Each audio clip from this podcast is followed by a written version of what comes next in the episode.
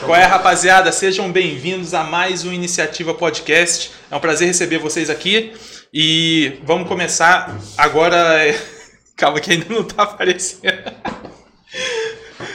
A gente... cara empolgado ou não? Meu Deus. o cara já tava ligadão pro negócio.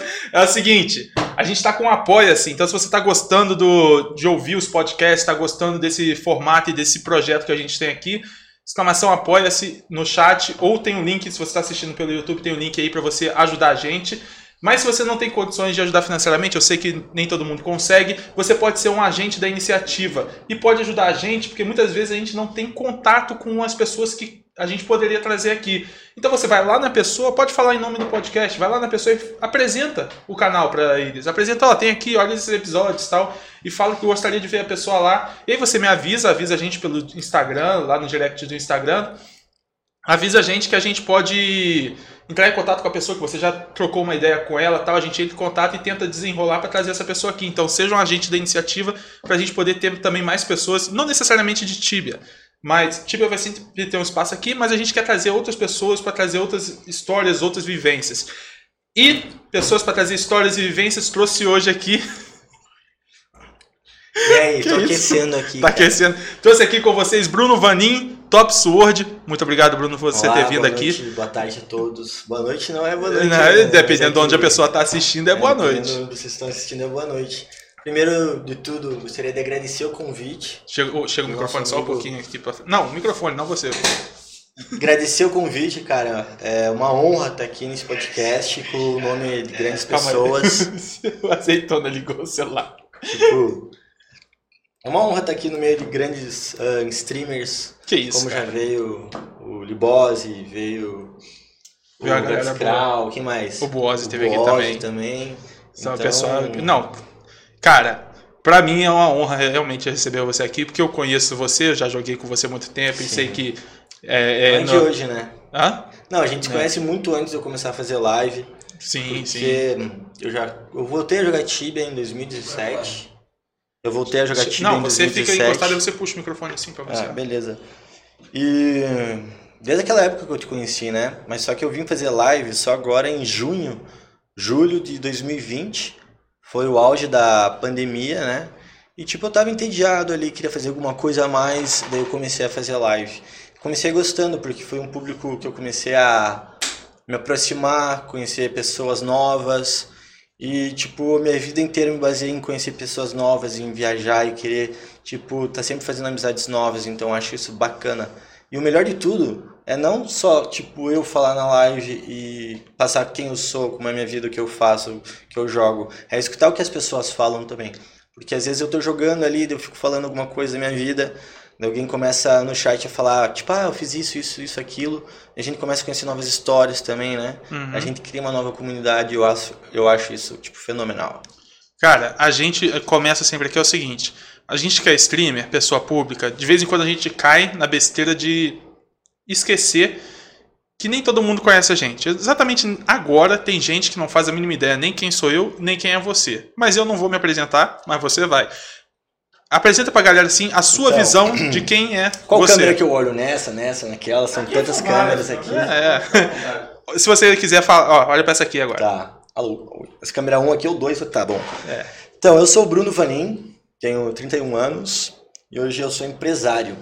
No meio eu tenho um restaurante, tenho empresa de café proteico, já vou falar um pouco mais sobre isso.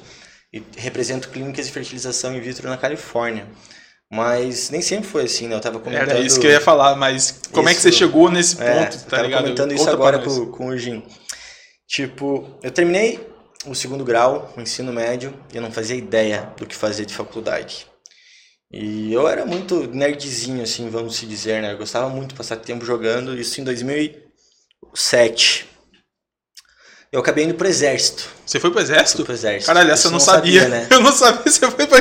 Cara, tu é o Ronaldinho do, dos rolês. Que porra, você foi fazendo. Aleatório, rolê aleatório demais. Como é que você foi bater no exército? Cara, foi uma experiência muito boa pra mim. Porque eu era totalmente mimado. Tipo, sempre queria tudo na minha mão. Tipo, tinha tudo em casa. Só queria saber ficar jogando. Não fazia, não queria trabalhar, não queria fazer nada estava um pouco perdido naquela adolescência rebelde e o exército me endireitou muito. Não como um ser humano, mas tipo a ter responsabilidades, a ter tipo um pouco mais de disciplina, sabe? Uhum. E ter mais força de vontade. Então, logo quando eu saí do exército, eu comecei a Você trabalhar. entrou quantos anos? Foi assim no, no 18, alistamento mesmo é. que você já entrou. E eu fui, tipo, voluntário. Eu falei que eu queria ir. Pedi Você chegou ir. lá e falando, eu quero. É, eu quero ir. Aí E, sim. tipo, eu nem sabia nadar direito, nem sabia fazer nada direito. Ah, sabe nadar? Sei! Sabe fazer isso? Sei! Ah, sei! Então vai! Ah, Você quer mesmo, então vai. Então vai! E, cara, foi muito bom. Eu cheguei lá, um, um gravetinho, pesando 70 quilos, voltei com 80 e poucos, sabe? Aham. Tipo, então tudo na minha vida melhorou. Daí, depois de um tempo, trabalhei, saí do exército, só que não, não quis seguir carreira. E fui, trabalhei de vendedor de roupa, em loja, Ah, aqui ainda no Brasil. É, lá, lá na minha cidade, em Passo Fundo, no interior do Rio Grande do Sul. Trabalhei, tipo, em bar, trabalhei pra balada, comecei a cuidar, tipo, ser meio que gerente, assim, cuidar dos camarotes, vendas e isso daí com- com 19 pra 20. Daí eu entrei no direito. Direito? Você é, chegou fiz a. direito, fui até o oitavo semestre Caralho, e daí, tipo, desisti por quê? Eu vou falar o porquê. Porque logo no meu primeiro semestre, eu peguei um estágio de direito do trabalho. E onde eu ia fazer petição, fazia entrevista, eu participava de, das reuniões. Já era como um advogado. Tipo, no segundo, terceiro ano já de faculdade, você já tava vivendo a rotina. já de tava um- vendo uma rotina de advogado. E daí, tipo, foi uma bela segunda-feira que eu cheguei no escritório, assim, tudo branco, com, com o notebook aqui, olhei pro lado, uma pilha de, de processo para digitar, para fazer, para ler, para revisar. E eu falei, cara, sério mesmo? É isso que eu quero pra minha vida? É isso que eu quero seguir minha vida inteira fazendo? Você, você teve essa epifania É, do meio do essa nada. epifania do meio Chegou do nada. ali uma segunda-feira, uma e meia da tarde, porque eu fazia faculdade de manhã, Uhum. uma e meia da tarde eu tava no escritório. Eu cheguei no escritório assim, uma e meia da tarde. Tipo, eu lembro que era começo de janeiro, verão. Isso ainda no início, lá no terceiro, quarto semestre. Tava no oitavo semestre já. Ah, isso já foi no oitavo no semestre. oitavo semestre. E você já Que tava, era sei lá, uns final. 4, 5 semestres vivendo essa rotina Isso, já. eu tinha 22, 22 anos. E daí tive essa epifania, né? Tipo, é isso que eu vou querer pra minha vida? Falei, não, minha vida é uma só, minha vida é única, minha vida é especial. Eu comecei a, tipo, observar minha vida de cima pra baixo, assim, como Terceira pessoa. terceira pessoa jogador ali. Cara, vou fazer o que eu tenho vontade e vou me arriscar, vou ir atrás de outras coisas. E nesse mesmo dia, cara, lembro como se fosse ontem. Eu fui atrás assim de umas agências de modelo, que eu sempre fiz trabalho de modelo na minha cidade, bem pequeno assim. Tipo, não pagava nada, pagava uma merreca, mas era um extra assim que me ajudava, Aham. né? Daí tinha uma agência de São Paulo que sempre me chamava e tipo, eu nunca tinha ido. Daí eu falei com eles, cara, quer saber uma coisa? Vamos, vamos fazer esse teste, vamos tentar alguma coisa nova, quero abrir novos horizontes, sabe? Daí eu fui, fiz o teste, passei e logo fui cotado para ir para Turquia, trabalhar de Turquia? modelo. É. Já no primeiro teste, assim, primeiro trabalho, sim. você já te mandaram Tinha uma agência que tipo gostou do meu perfil. Eles fizeram umas fotos minhas em São Paulo, eu já tinha umas fotos minhas de outros trabalhos. Falei, Mas "Ah, aí você foi sozinho ou você teve apoio da família? Como é que foi? Deixa eu chegar lá. Daí isso tudo sem falar nada, né? Para meus pais nem nada. Eles não- ninguém sabia. Daí foi tipo quarta pra quinta-feira, né? Eu tive epifania na segunda, falei tipo com as agências segunda. Daí tipo mandei minhas fotos, meus polaroids para as agências.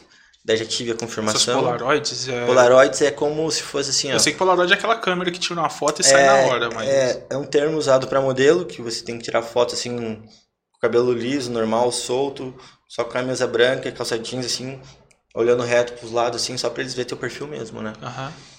Daí passei, foi aprovado, daí já tive essa oportunidade de eu viajar, isso era em junho. Daí falaram, ó, pode ir pra Turquia em setembro se quiser, a gente já vai começar a temporada forte lá, se quiser. Aí daí a gente foi até chegar setembro, foi uma briga muito grande dentro de casa. Eu como um filho mais novo, tipo, era o caçula, era muito apegado à minha mãe, minha mãe não queria de jeito nenhum que eu viajasse.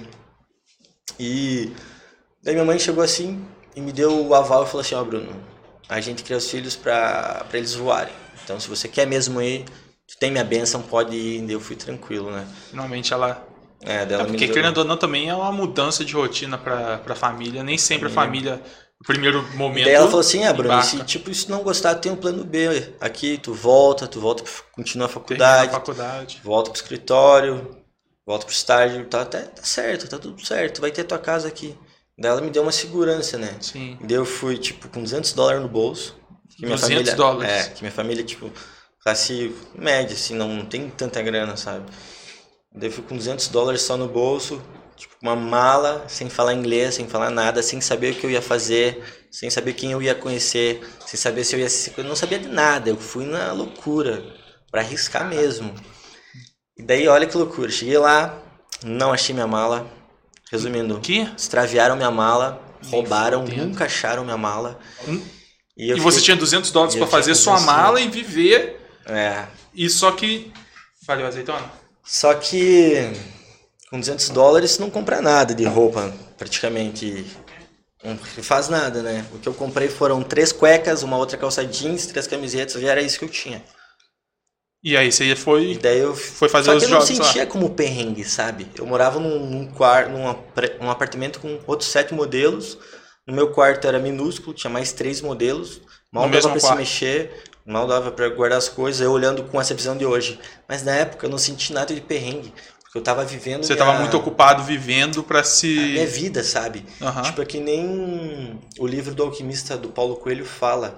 Você descobre o que você quer fazer, você, tipo, traça aquilo e vai. Tu não vê mais nada pros lados, tu só segue aquele caminho, você não sabe? tem tempo pra, Então tu não sentir. vê perrengue, tu não vê, tipo, Você vê um objetivo. falta de dinheiro, sabe? Tipo, acabou meu dinheiro na primeira semana, meus 200 dólares. E a gente recebia uma ajuda de custo da agência que era equivalente a 35 dólares por semana, toda segunda-feira. Pra gente se alimentar, fazer academia, fazer qualquer coisa. E, tipo, mal dava pra é, comprar o básico, né? Então eu comia só ovo, frango, batata doce naquela época. E tava feliz, cara. Tava feliz. Tava tava- tentando criar o seu, né? Tava aprendendo a falar inglês, só tinha gente fora. E eu tava realizado, porque eu caminhava na rua, eu olhava tudo aquilo novo pra mim. Eu nunca tinha saído do Passo Fundo. Fui direto pra Istambul, tava olhando pros prédios lindos, prédios altos. Todo mundo falando diferente na rua. Você nunca tinha saído de Passo Fundo. Tinha ido pra Porto Alegre, tinha ido pra uma Sim, cidadezinha, então, mas aí, pouco tipo assim, tempo. você pega e Já já foi um toma- contraste da minha realidade muito grande. Aham. Mesmo pra quem sai de São Paulo, você muda de, de, de uma capital. É, e pra- eu cheguei, tipo, nem fui muito assim pelo negócio, ai, você modelo, eu não sei isso, aquilo. Eu fui, tipo, pela experiência, né? E daí eu não trabalhava, não pegava trabalho, porque, tipo, eu chegava, apresentava minhas fotos, que era tudo de passo fundo, eu não conseguia nem competir com os outros modelos, que já tinham várias fotos de, de campanhas, de revistas, fotos fodas, que sabe? fizeram, ah, fez pra, sei lá, Coca-Cola, que fez pra nos, vários trabalhos que eles é. tinham, né? E daí, olha, eu ia falar nisso agora sobre a Coca-Cola, né? E daí quando eu per- eu percebi que quando eu ia nos testes de vídeo, eles não pediam para ver material de foto. E era aí que eu ia entrar na competição. Aí você tinha uma chance falei, mais. É, aqui eu tô de igual para igual com eles no vídeo, né? Não, Uhum. não pedem book, não pedem nada, então eu vou pra competição. Daí eu lembro que tinha o casting pra Pera, Coca-Cola. Você, vamos, vamos parar só um adendo aqui. Tá. Você foi pra. Você foi pela empresa, Sim, foi pela uma agência do Brasil. Uma agência do pra- Brasil te mandou lá pra Istambul. Isso. E chegando lá, só que lá eles te jogaram numa selva onde você tinha que competir com outras pessoas pelo Eles não trabalho. falaram nada, não falaram nada. Ó, tu tem que Ah, preparar isso, isso eu isso, achava que vai. eles iam te dar vários trabalhos já prontos lá. Não, você mas já vai, vai com um sim monte... para uma agência de lá, que tem modelo do mundo todo, e os modelos dele vão competir com os outros modelos das outras agências, pelos jobs. pelos jobs. Por exemplo, vai ter o trabalho da campanha da, da Coach, né? Em Uhum. Istambul. Todas as agências são informadas desse trabalho, mandando todos os modelos que eles têm para lá. Daí, tipo, o cara olha assim, eu gostei desses quatro modelos e mais esses três. Vem só os sete para frente, eles fazem o teste ali das roupas, o cara escolhe um. Então, geralmente era 50, 60, 70 modelos para pegar um trabalho. Então, era muito competitivo. Claro. Então, eu ficava assim, perdidaço. Mas tinha muito trabalho, então tinha, sobrava que tinha trabalho para todo mundo, no final das contas. Mas não, não para mim, na Turquia, que foi meu primeiro país que nem material tinha. Então, era tipo rookie. assim, Você, você tipo, chegou no zero, no nada e. Cru, cru, cru. Zero. Mas aí continua. vontade. É. Você tava. Agora voltando, você tava lá na competição de igual para igual no vídeo. No vídeo. no Daí vídeo, como é eu que era? percebi que quando tinha os testes de vídeo, eu ficava nas pré-seleções assim para pegar o trabalho. Você chegava quase lá, é, né? eu chegava quase lá, porque eles fazem a pré-seleção, escolhem sete, daí desses sete sobra três, desses três eles pegam um. Eu sempre batia nesses três final de todos os de vídeo que eu fazia. E fiquei, cara, que merda, por que não tá dando? Porque eu só tô batendo na trave. Tem um mês e meio, dois meses que eu tô aqui, não peguei nenhum trabalho, tipo. Só eu- nos 35 eu- dólares que a empresa É, mandava. só, só vivendo os 35 dólares por semana. E outra, Quando trabalhasse, o dinheiro ia tudo pra agência, porque tinha que pagar meus custos de casa, os Ou dos seja- 35 dólares por semanal, que isso era um adiantamento, não era de graça. Mais a passagem, mais tipo van. Caralho, isso me lembra até aqueles negócios de, de, de trabalho mais, né? É, Você- Mas tipo, pra mim tava tudo você certo. tava, sim, mas você tava criando uma dívida gigante. É, mas tipo, Na tu não precisa pagar caso você não trabalhe, entendeu? Tu não vai, tipo, ter que pedir emprestado pra tua mãe pra pagar as despesas, por exemplo. Aham. Então isso me dava um alívio, um alívio. Porque, tipo, eu tô viajando aqui, no, no mínimo vai ser uma experiência legal. E daí, tipo, eu tava frustrado, eu até perguntava, Deus, por que que tá acontecendo tudo isso comigo? O que que eu fiz errado? Perdi minha... roubaram minha mala, deu tudo errado, não peguei nenhum trabalho. Tipo, era pra, isso é um sinal pra eu continuar sendo advogado, voltar pro Sul? Fiquei me perguntando, né? Uhum. Daí eu fiquei, tava muito frustrado, assim. Daí eu E aí você que eu chegou fui no lá e- casting da Coca-Cola, de vídeo, eu, sabe, eu falei assim, esse trabalho é meu e não importa nada. Foda-se todo mundo, eu pensei que é a minha cabeça. Esse trabalho é meu, ponto final. Daí eu cheguei já assim, ó, com sangue no olho, assim, Putaço. putaço pra fazer o cast. Mas na hora de fazer, tipo, com- ahn, o teste, fui aprovado por sete primeiro, fui aprovado pros três. Tipo, dos três, tipo, a resposta vem bem depois, né?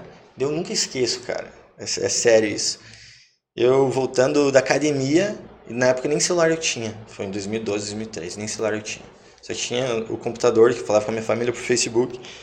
Eu cheguei em casa assim, Bruno, abre teu Facebook, tem uma mensagem da, da Booker lá pra você. Ela mandou você abrir teu Facebook. Eu vi algo da Coca-Cola. Na hora que eu abri assim, tava assim, parabéns, você foi aprovado e tal, não sei o que. Cara, esse dia eu chorei, eu fui pro quarto assim, chorar e agradecer, tá ligado?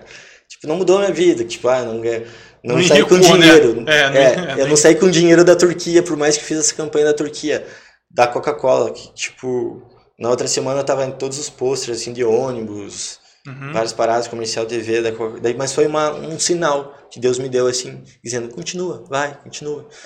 Daí depois da Turquia eu consegui fechar um outro contrato para Malásia, que eu fiquei mais três meses. A mesma empresa ou outra A- empresa a, de. agência do Brasil que fechou com, a- com uma empresa na Malásia, uma e aí agência te na Malásia. enviou pra Malásia. É. Eu fui pra uma outra agência na Malásia. Daí na e Malásia lá foi também foi. Vai, conta aí, mas lá Malásia também foi era. que eu morava numa casa com 11 pessoas. Só que, Cacete. tipo, oito eram mulheres.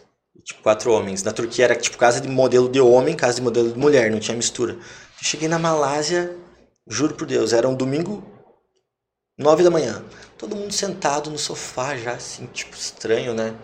A hora que o Booker me solta no apartamento e fecha a porta, todo mundo fechando as cortinas, vai, volta o som aí, não sei o quê. Tinha quatro brasileiros lá, tipo, tinha umas duas modelos brasileiros também, e o resto era russa, ucraniana. Porque o Booker não podia e saber. o pau né? tava atorando, eles estavam fazendo after, virado, todo mundo louco, assim. Eu falei, caralho, eu amei isso aqui, velho.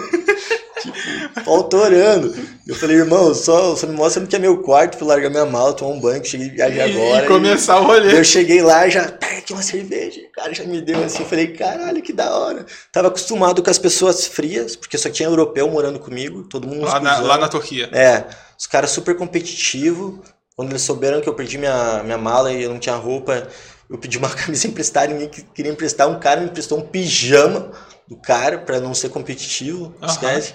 Eu cheguei lá, os brasileiros, tudo sangue bom, vai, pega a cerveja aí, fica, cara, o que estão fazendo after? Estamos tudo virado, não sei o quê. Eu falei, caralho, que Tô loucura. em casa aí sim, porra. E daí foi tipo os três meses mais loucos da minha vida, cara, Malásia. Lá eu Mas lá, bem. mas lá também era competitivo. Também Era, era também era competitivo, sistema. mas tinha pouco modelo, assim, homens, então tinha muito trabalho pra nós.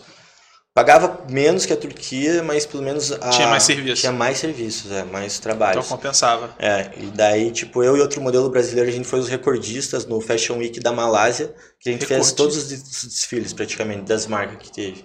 Lá eu fui bem, sabe? Então, Tipo, no mesmo Fashion Week você só ia trocando de roupa, trocando é, a gente, tipo, no mesmo dia tinha seis shows seguidos, por quatro dias de Fashion Week, né?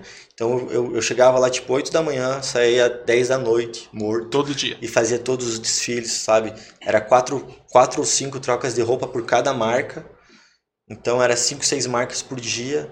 Cara, já perdi na matemática. É, já. tipo, era muita entrada assim. Então, mas foi bom que, tipo, foi o primeiro dinheiro de modelo que eu fiz lá na Malásia, então já me deu um, um alívio, assim, pô, consegui fazer, é um, foi Dá um sinal, fazer, vamos continuar. É. Depois da Nisso Malásia, aí já era o quê? Uns Cinco meses depois que você saiu do Brasil. Seis. Seis cada, pa- cada país era três meses, com, mas podendo estender por mais três, mais três, mais três. Você Mas eu não queria Malásia? estender, não. Não.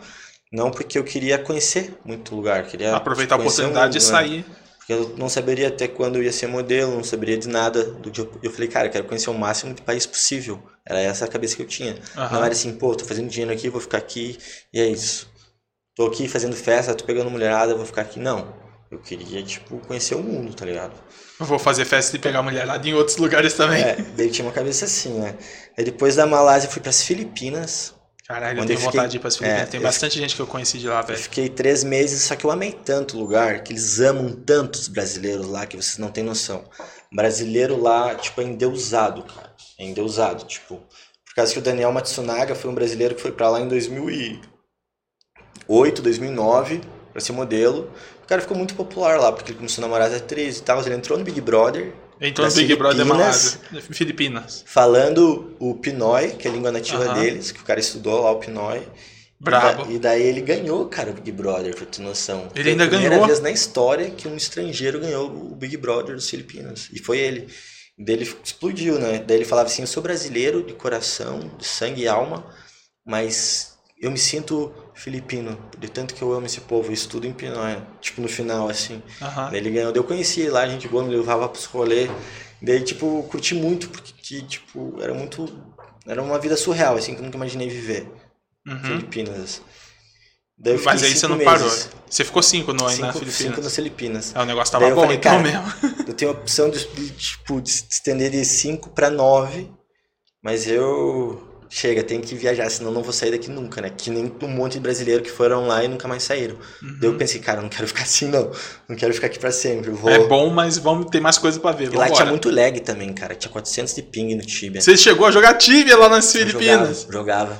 Mas você jogava em servidor na- norte-americano na época, era provavelmente. norte-americana, nem tinha. Eu acho que Não tinha, tinha é. o Tenebra, que deu errado, que daí eles mandaram pra É, Norte-América. É. Mas na época eu jogava em Dom PVP, tipo, entrava só pra falar com os amigos que ficaram. E no máximo que eu cheguei Era um lá, foi bate-papo level com bonequinho, 200, assim, eu acho que cheguei. Daí o Char foi deletado por usar bot. Vixe. É, porque não tinha Acontece. como jogar com lag. Eu deixava no botzinho lá na época e tomei o ban. Daí eu parei de jogar Tibia nessa época em Filipinas, que foi em 2014. Ou seja, pautorando nas Filipinas, você fazendo vários jobs. Mas meu computador lá no festas. quarto, no macro, rodando. O Tibia não largou, não. Tava lá, tava É, lá. daí em 2014 eu parei de jogar Tibia essa época, né? Aham. Daí depois da- das Filipinas eu fui pra Coreia do Sul. Tudo isso sem voltar pro Brasil. Diretão, assim. Ou seja, 11 meses depois, você tava na indo pra Coreia do Sul. É. Tá, porra. Daí na Coreia do Sul foi, foi muito insano, porque foi totalmente diferente cultura que eu nunca imaginei que eu ia conhecer.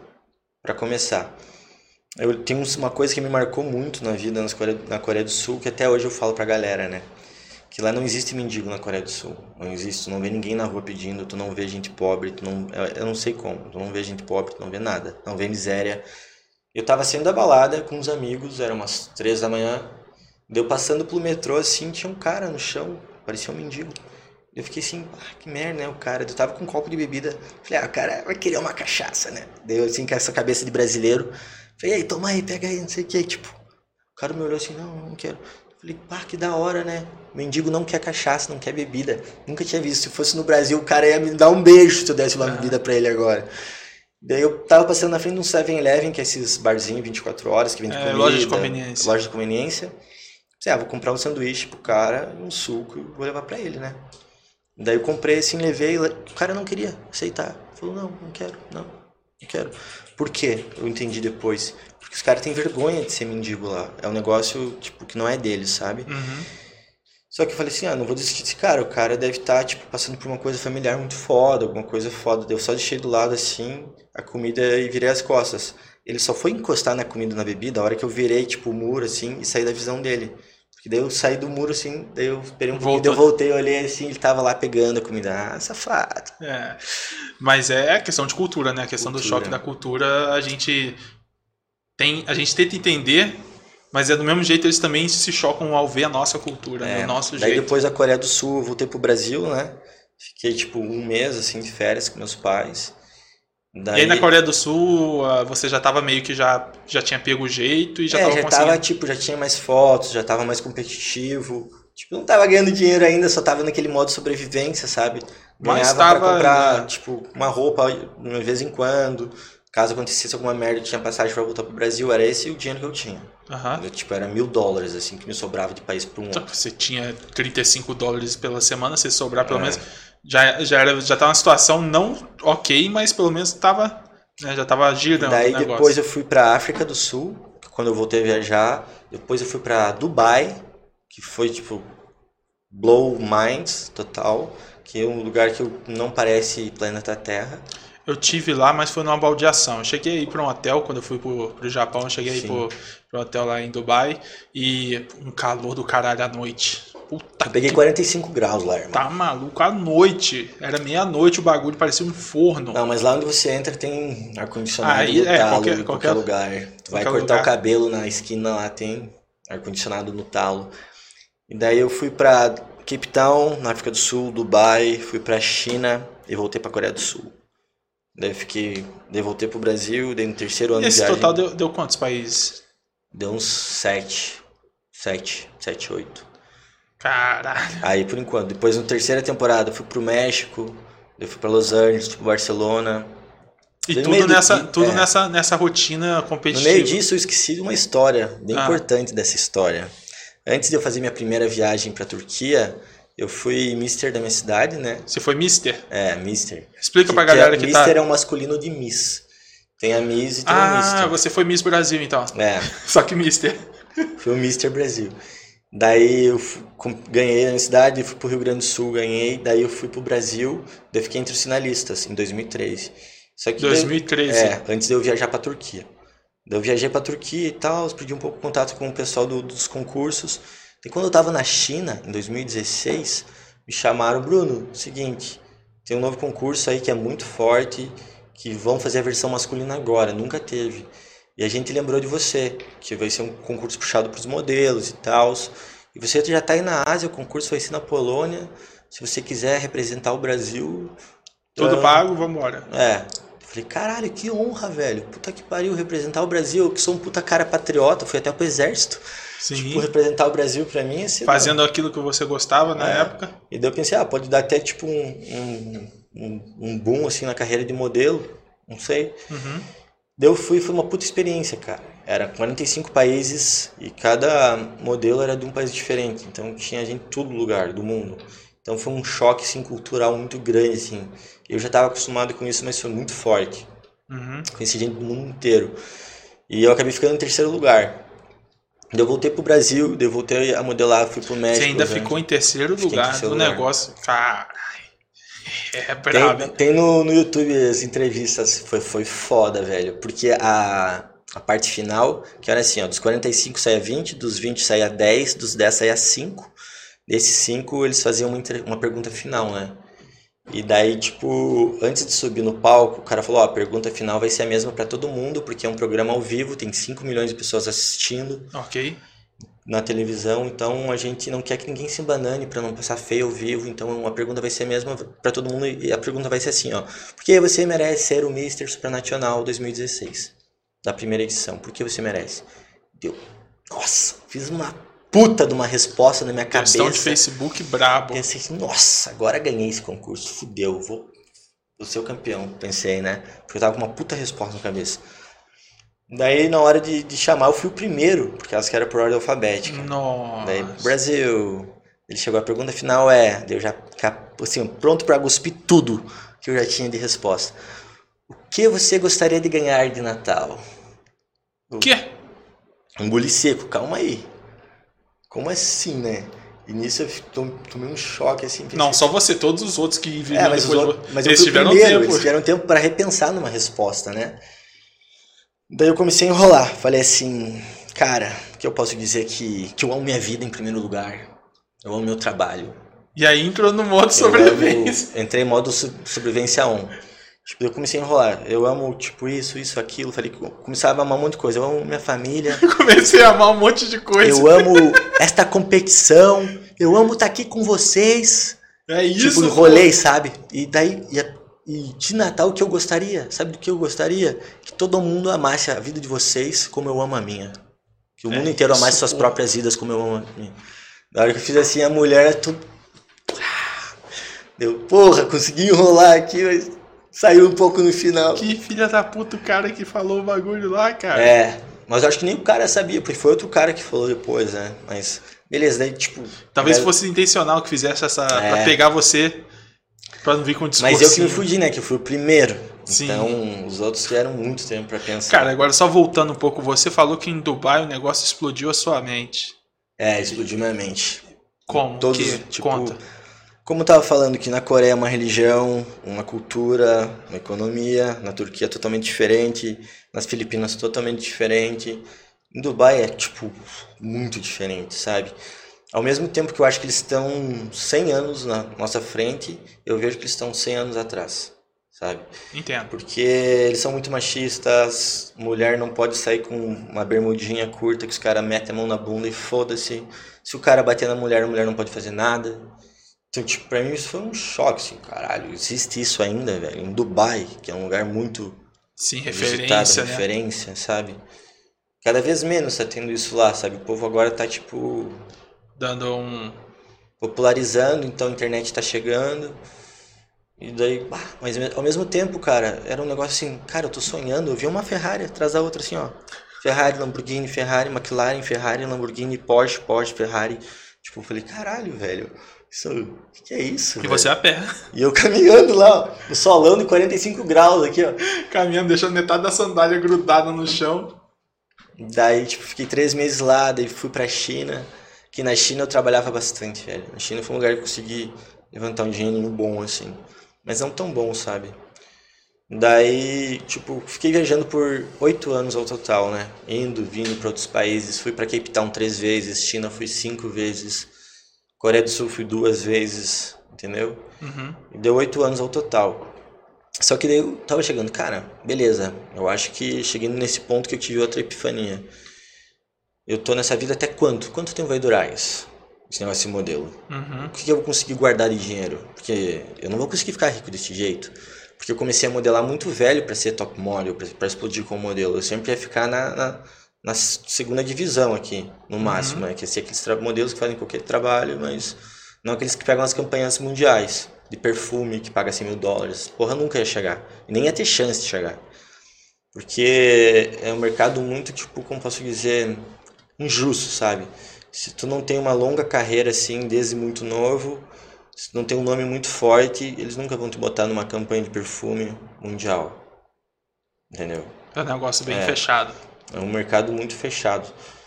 Mas aí, tipo, eu já tinha entendido isso, tava ali só esperando uma oportunidade de algum outro trabalho para abrir minha cabeça. E foi aí que eu conheci as clínicas de fertilização in vitro, que estavam com um novo projeto. Mas espera aí, antes de entrar, você não tinha um. Tem uma história que eu vi uma vez você falando na live, que você tava trabalhando de modelo na frente de uma loja. Ah, teve isso também. Como é que foi isso aí? Conta pra galera que Então, muita gente não tipo, viu. no México foi a finaleira de modelo ali que eu tava desistindo de modelar, já tava pensando em outras coisas. Só que eu, por dinheiro, eu fazia todo o trabalho. Fazia vitrine viva, fazia catálogo pequeno, fazia catálogo para site. Pagava pouco, pagava, mas era um dinheiro entrando todo o tempo. Catálogo passado que você fala é aqueles sites que vai vender uma camisa e tipo, pega um tu abre o modelo. LX, daí eles pegam o modelo, bota lá a camisa e tal. Pagava uma merreca isso. Mas daí, beleza, é isso que tem pra agora, então vamos fazer, Vambora, né? é. É dinheiro. Porque não tem tempo ruim, vambora. E daí eu, foi um, um negócio muito forte que me tocou, que tipo, eu sempre fui uma pessoa que, meu, que eu me considero com uma personalidade forte, com muita atitude. E eu tava de vitrine viva das que era para ser Vitrine das, viva. é tipo tu ficar como se fosse um manequim na frente da loja, na vitrine da loja parado imóvel assim, ó. Cara, Tem isso, tem, tem. pessoas que ficam paradas em com grandes shoppings assim, tinha, pelo menos tinha bastante, né, lá no México. Eu aguentei 15 minutos, cara, 20. E eu desci e falei assim, ó, não vai dar para eu fazer isso. Deixa eu vender aqui na loja. Você já tava no- pensando em, em sair fora disso. Já tava. E aí você tinha que ficar, sei lá, uma hora, duas horas parado, sem se Eu mexer, ficava olhando, em choque, assim. sem ouvir uma musiquinha, só com aquelas músicas É, de aquela música departamento. shopping, né? É, aquelas músicas de departamento e. Nossa senhora, isso é barrada demais, tá maluco. Eu desci, fui direto no gerente e falei assim, ó, eu acho que vai ser mais efetivo para vocês aqui na loja como vendedor, porque a loja tá cheia, né? Porque é dia dos pais, então tá todo mundo vindo comprar, do que ficar na vitrine parado. Deixa eu mostrar para vocês um teste. Entrou um cliente, eu lá, tudo bem, não sei o que, falando espanhol, né? Deixa eu mostrar a camisa, não, calça. O cara comprou camisa que salsa, vamos levar um sapato junto, acho que vai combinar, não sei o que, tem isso na promoção. O vendedor desenrolado, os caras ficam assim. Resumindo, eles me deixaram lá, me contrataram para ficar até o final da loja, fechar com o vendedor, e eu fui o que mais vendeu no dia. Loucura. De tanto que você não queria ficar naquela. De tanto que eu não queria ficar. E daí o cara me deu um extra, assim, no final ainda por ter feito isso, sabe? Mas, tipo, é esse negócio da vida. Tipo, se tu tá numa posição que você não gosta, que você não aceita, desce, velho, e fala, e faz, e tem atitude. Porque a tua vida é uma só e é agora e é especial. Então, cara, tu não pode ver as coisas passar na tua frente e tu ficar quieto, entendeu? É isso que eu, eu já falei na live, isso várias vezes. Pra, tipo, é uma vontade de motivar as pessoas também. Porque, tipo, a live de Tibia em si nem é muito pelo Tibia. É mais que eu consigo expressar o que eu penso, o que eu sinto e talvez inspirar as outras pessoas. Porque não é uma live do ar, não é uma live que eu crio um conteúdo muito top, porque a galera, nossa, olha que top isso que ele está fazendo, isso e aquilo. Mas sim, tipo, deixar uma mensagem pro, pro público, sabe? Passar uma ideia boa. Tipo, o que eu falo pra galera no jogo também. Pô, por mais que você está lutando mal ar, o cara do outro lado do PC não é teu inimigo na IRL. Não precisa ser tóxico, não precisa lá xingar a mãe do cara, entendeu? Uhum. Não precisa fazer umas barbaridades. Então, cara, joga isso como se fosse um futebol. A equipe adversária acabou o jogo, acabou o jogo. Entendeu? Acabou o jogo, acabou o jogo. Tomou a bicuda, tomou a tomou bicuda. bicuda tomou, perdeu, perdeu. Dá risada e dá vai. Ris... Dá risada, dá a transfer e fica por isso mesmo. É, né? pô, não precisa ficar guardando rancor, querendo que o cara morra na IRL. Tem muita coisa disso, muito tóxico. Ou você vai na live das outras pessoas xingar as outras pessoas, falar mal, ser tóxico. Eu sou completamente contra esse tipo de atitude, sabe? Então eu tento deixar uma coisa bacana pro público, assim, que eu penso que todo mundo pode ser o que quiser ser, sabe? Uhum. Tipo, daí voltando, né, ao México. Ao México. Voltamos é muito assunto, México. vocês vão ficar aqui comigo até meia-noite, cara, se eu for Vambora, falar. né, mas a gente tá aqui com tempo, isso aí é de menos. Vambora. Ah, Aí vamos lá. a gente tá eu no cheguei México no México, eu tava. Arrumei uma namoradinha, né? Primeira vez que eu me aquetei nesses oito anos lá no México. Daí chamaram ela pra fazer uma doação de óvulos. Ela e todas as amigas e todo mundo lá era o que tava bombando na época, só que ninguém fazia. Todo mundo achava isso um absurdo, né? Que, que porra é essa doação de óvulos? Só que na época eu e ela tava morando junto, a gente pegou uma P junto, a gente tá passando perrengue pra caralho. Pra tu ter noção, eu tava fazendo vitrine viva pra ter um dinheiro, sabe? Pra pagar Aham. aluguel, pra me virar, porque, tipo, eu tava desvinculando tanto da agência pra não ficar tão dependente da agência, pra ter mais uma responsabilidade pra mim, né? Ter um crescimento de vida. Ainda mais, Uhum. tipo, pô, tô com uma mulher agora, ter que. Você a juntou com, com a É. namorada e tinha que desenrolar, não tem jeito. Daí ela falou, ai, Bruno, esse negócio que me chamaram. Daí eu fui olhar assim e falei, pera, deixa eu pesquisar, né? Daí eu pesquisei, daí eu já vi que já tinha, existia mais de 30 anos isso na Califórnia. Eles estão com um projeto de fazer VIP Egg Donors, que o que é? Que é modelo doadora de ovos, né? Uhum. Então isso transfere os genes para o bebê e o bebê nasce com as características da doadora. Vou dar um exemplo rápido aqui das pessoas que já fizeram famosos. Rick Martin, ahn, Cristiano Ronaldo, teve o Cristiano Júnior e os gêmeos através de fertilização in vitro e ele foi pai solteiro, né? Ele pegou Uhum. até a barriga de aluguel. Ahn, Karina Bach, no Brasil, ahn, Tammy Gretchen, tudo isso eles fizeram lá na Califórnia. Que lá você tem a opção de escolher o doador ou a doadora, né? Uhum. Então eu pensei, cara, eu posso ajudar essas clínicas, porque eu conheço o modelo do mundo inteiro, eu sou bem conectado, eu converso com todo mundo. Mas aí você tava com a namorada que É. ainda não sabia se ia fazer. É, E, daí ela foi pra, pra Los Angeles, eu acompanhei ela pra ela fazer. Tipo, foi eu pra Los incentivei ela a fazer. Eu falei, ah, vamos ver isso, vamos ver. Porra, tá pagando bem pra caralho. Quanto era bem pra Era caralho? 7 mil dólares na época. 7 mil dólares. Pra fazer 7 mil dólares eu ia ter que trabalhar uns um ano, eu acho. Entendeu? Eu falei, cara, faz isso. Se matar, Se matar. perrengue por um ano. empatar por um ano. E, a- e o custo de vida no México, comparado ao dólar, é muito barato. Então, por exemplo, com 300 dólares você passa bem um mês Uhum. no México. E porra, 7 mil dólares é muita grana. Vamos olhar isso, vai, faz. Daí ela fala, ai, tenho medo. Eu, pera, vou te acompanhar. E realmente foi muito de boa. Tão de boa que eu falei, cara, eu vou indicar para minhas amigas que estão passando perrengue. Sem pensar em nada em troca. Daí eu falei assim, eu posso indicar, não sei o quê. Daí o cara falou assim, Bruno, se tu me indicar uh, meninas, eu vou te dar uma comissão. Que era uma comissão que eu maior do que eu ganhava no mês inteiro. Eu falei, Oxe, o opa, cara. sério isso? E você tinha os contatos? Eu tinha os contatos. Ah, Cara, o que eu fiz foi, no primeiro dia que ele me ofereceu uma comissão para eu indicar modelo para eles, eu cheguei em casa, eu varei a noite, assim, ó, até as 4, 5 da manhã, mandando mensagem para as modelos que eu conhecia do mundo todo. No outro dia eu já tinha umas 15 modelos confirmadas que queriam, que aceitaram, que toparam. Que eu expliquei, ó, minha namorada tá aqui, ela fez, é de boa, é barbada. E daí eu falei, ó, tem um monte. Ele falou assim, ó, Bruno, pede pra ela fazer o perfil então. É desse formato. Ele me mandou assim o perfil pra elas preencher. Eu falei, beleza, eu faço pra vocês. Eu fiz o perfil inteiro pra eles. Eu montei o perfil, botei as fotos, preenchi pra ela, mandava os perfil perfeito, ó. Exemplo, fu- fulana, ciclana, beltrana, tatatá. Com E daí o médico lá, pegou e puxou idade. É, com idade, estrutura, ahn, cor do olho, cor do cabelo, etnia, sabe? Se tem doença Aham. na família, hobbies. Ele falou, Bruno, vou te falar sincero, a gente tá se matando pra conseguir de uma a duas meninas por mês. E você em uma noite mandou tudo isso pra nós, a gente quer contratar você. Os caras falaram. Cara, eles estavam conseguindo duas por mês. Numa É. noite você conseguiu 15. É. Eu falar, claro, velho, vocês, tipo, não sabem como abordar uma pessoa, não sabem como falar, tipo, vai assustar a pessoa. Tem que ser alguém conhecido, alguém do meio pra, pra abordar. Aham. Sim, a gente nunca tinha pensado nisso, a gente quer que você trabalhe conosco. Eu falei, cara, eu queria uma abertura pra trabalhar em outra coisa que não seja modelo. Tá aí, vou entrar de cabeça. E daí eu falei, tipo, chamei minha namorada na época pra trabalhar comigo, ofereci 50% de tudo que eu ganhava, porque foi ela que abriu a porta, mas ela nem Aham. inglês falava, né? Foi eu que fiz todos os esquemas.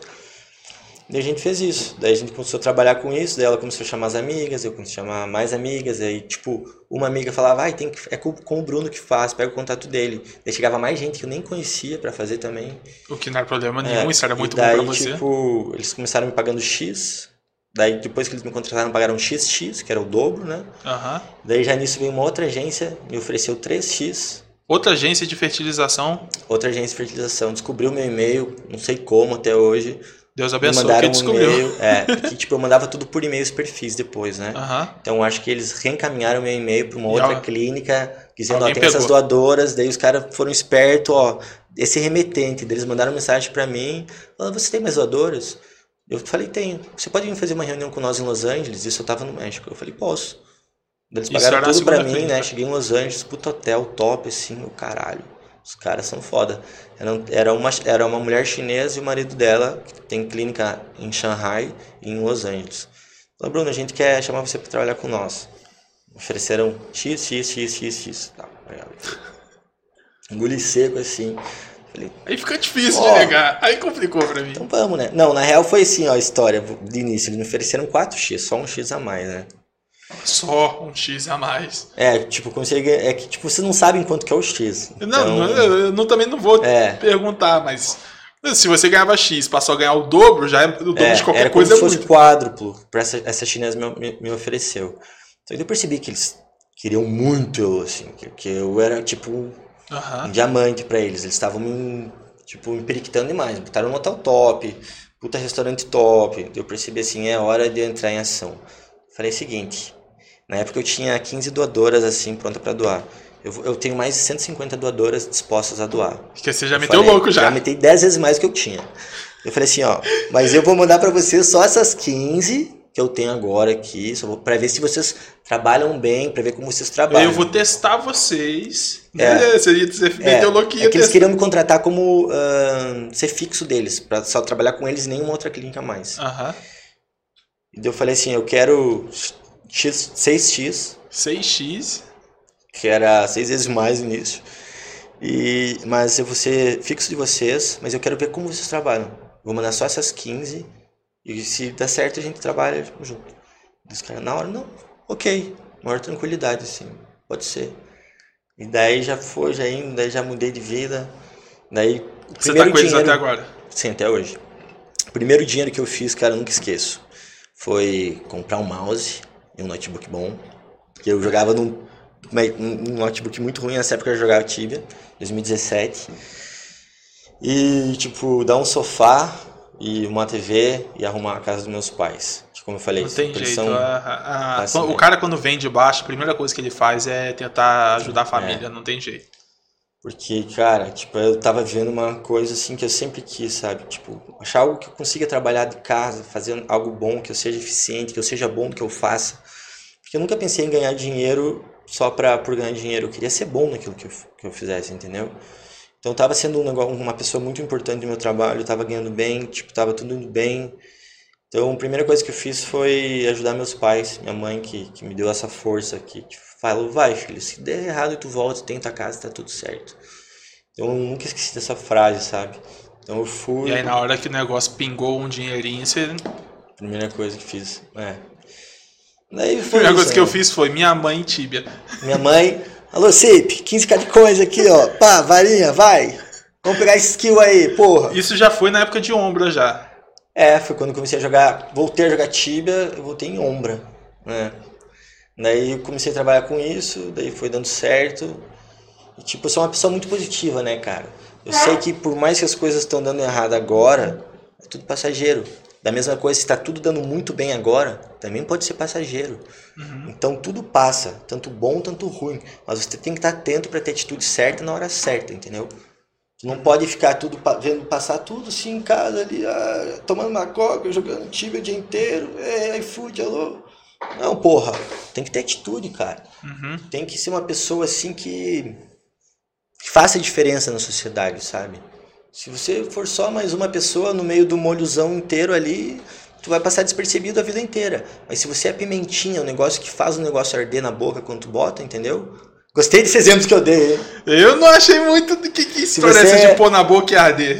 Se você é a pimentinha que faz a diferença, cara, pode ter certeza que, que tua estrela vai brilhar. E não importa quem você seja, não importa onde você vem, não importa a tua classe, não importa porra nenhuma. Porque eu tenho muito amigo meu que veio do zero também e tá muito bem.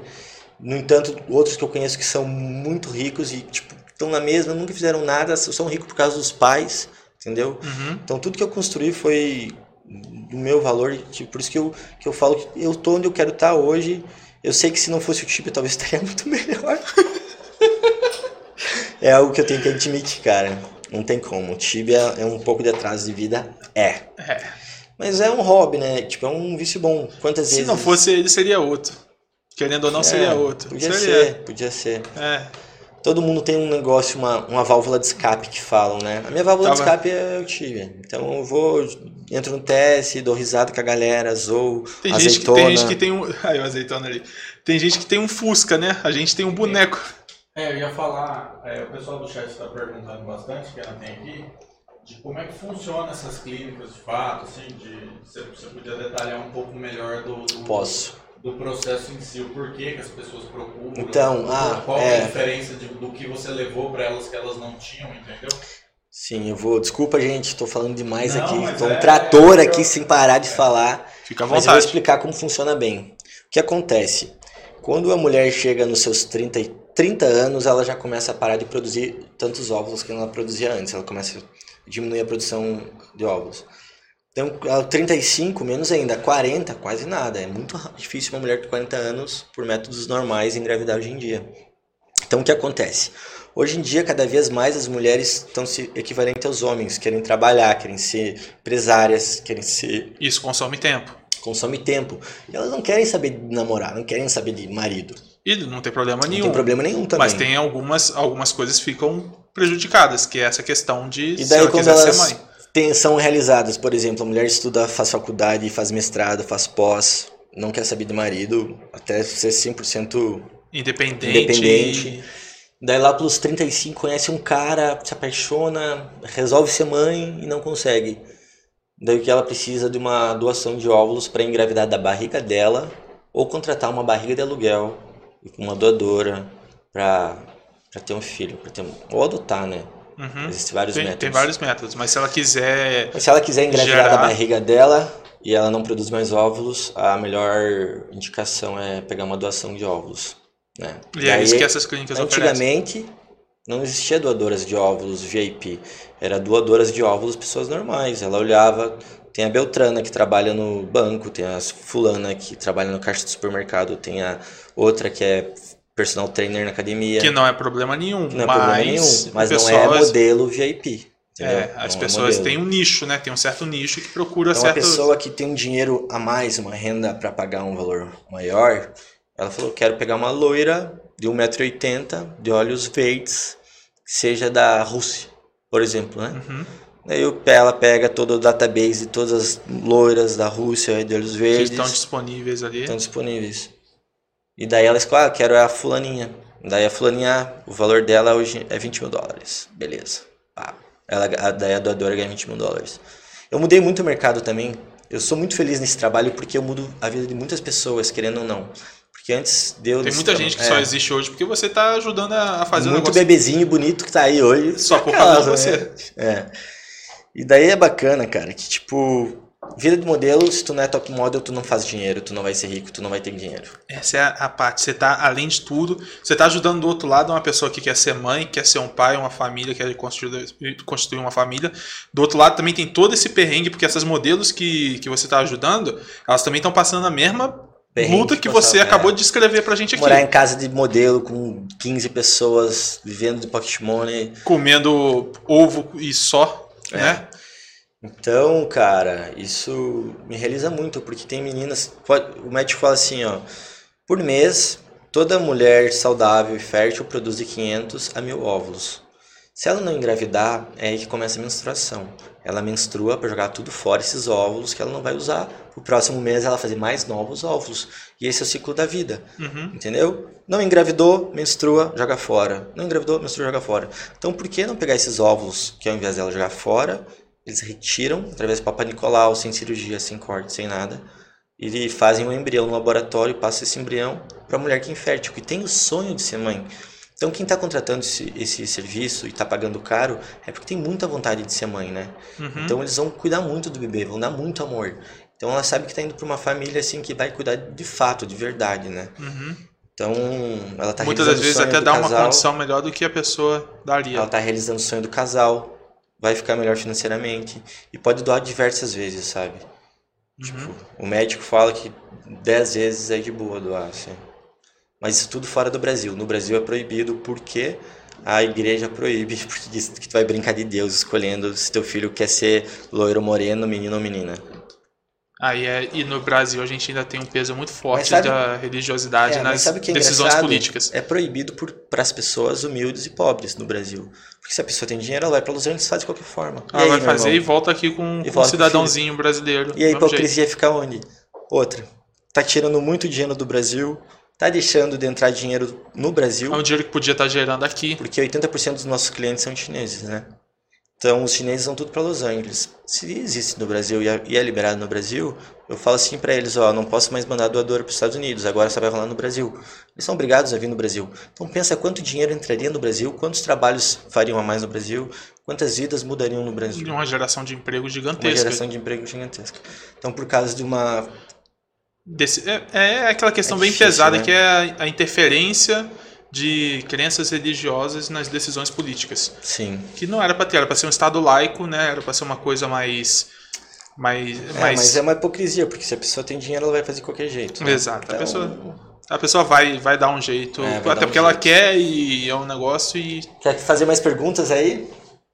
Não, acho que o pessoal estava bem interessado O- mesmo em saber do, do, do processo. É... Não, o cara do Beats aqui perguntando, Bruno, se eu e minha mulher tivermos uma genética boa, posso te mandar um e-mail? Diz que pode. Pode, Pode, fica pode, aí. Cara, eu pago, e- ó, e se você conhecer modelos, se você conhecer modelos bonitas, gatas e dispostas a doar, não precisa ter que ser modelo, só ter foto bonita. Eu pago mil dólares de comissão quando a menina doar. Se você me indicou a Mariazinha, a Mariazinha doa esse mês, vai doar em, em outubro, vai doar em janeiro. Toda vez que ela doar, você vai continuar ganhando mil dólares da Mariazinha. Então, se tu tiver cinco, seis indicações, tu vai ganhando bastante. Lembrando que isso é fora do Brasil. Isso é fora do Brasil, tem que ter Aqui visto não americano. pode, então nada disso É. faz aqui. Tem que ter visto americano Tem ainda, visto né? americano. É. Porque hoje eu sou o head ahn, disso lá da agência, né? Então eu Aham. cuido toda essa parte de modelo que entra, modelo que sai.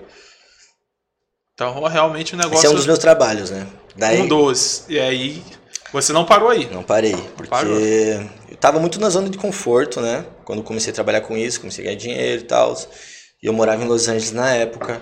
Foi aí que meu relacionamento desabou. Mas ela é minha sócia até hoje. Não, eu cumpri com a palavra, falei que Uhum. ia dar 50% porque ela abriu Mas as ela portas. continua trabalhando com você? Ela Continua- faz só o perfil, né, da menina, mas tipo, pô, se não fosse ela abrir a porta, eu nunca teria, teria Jamais. chegado lá. E é uma das coisas que. Até questão não é nem de, de dinheiro, é questão de E honra, caráter, ética, né? caráter. Caráter. Você falou, você honra o negócio, gratidão e. É, pô. Vambora. Daí eu, tipo, eu me mudei pro Brasil e eu sempre gostei de, de festa, né? Vou ser bem sincero, sempre fui uma pessoa assim que gosta da noite. Eu gosto de sair jantar, depois ir pra uma balada, pra um clube, conhecer gente, etc. Então eu tinha vontade, desde novo, desde quando eu trabalhava lá atrás, em- quando eu tinha 19 anos, em clube, de, de ter um meu, assim, ter alguma coisa minha. Então eu abri um restaurante, que é 360 graus, em São Paulo, O que, que significa um restaurante 360 graus? que tu, você pode fazer eventos e balada.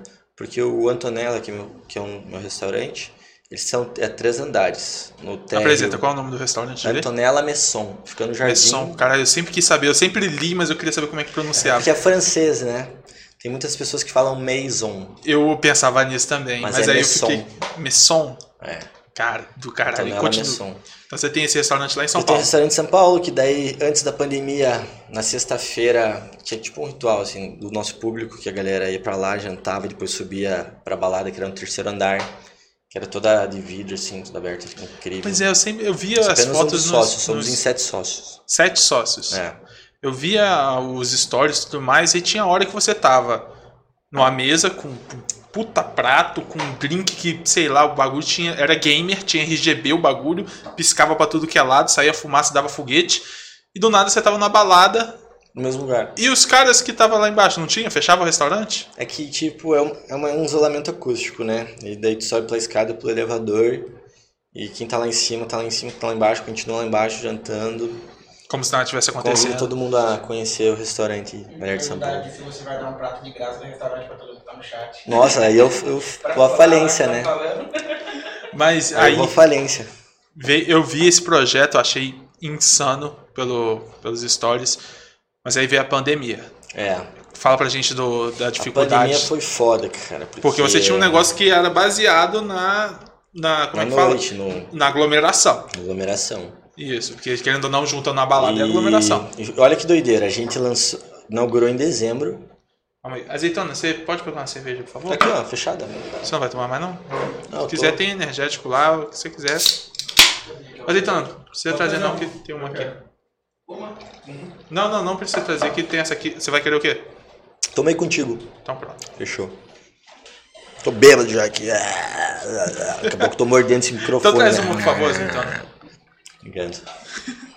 Sou meio doido, galera. A galera que me conhece já, já sabe que eu sou meio doido. Aí veio, né, a pandemia. É, Ninguém uma- sabia como reagir. Então, assim, a gente como- lançou o restaurante em dezembro de 2019. Em março de 2020, né? Estourou. Veio lockdown, São Paulo fecha tudo.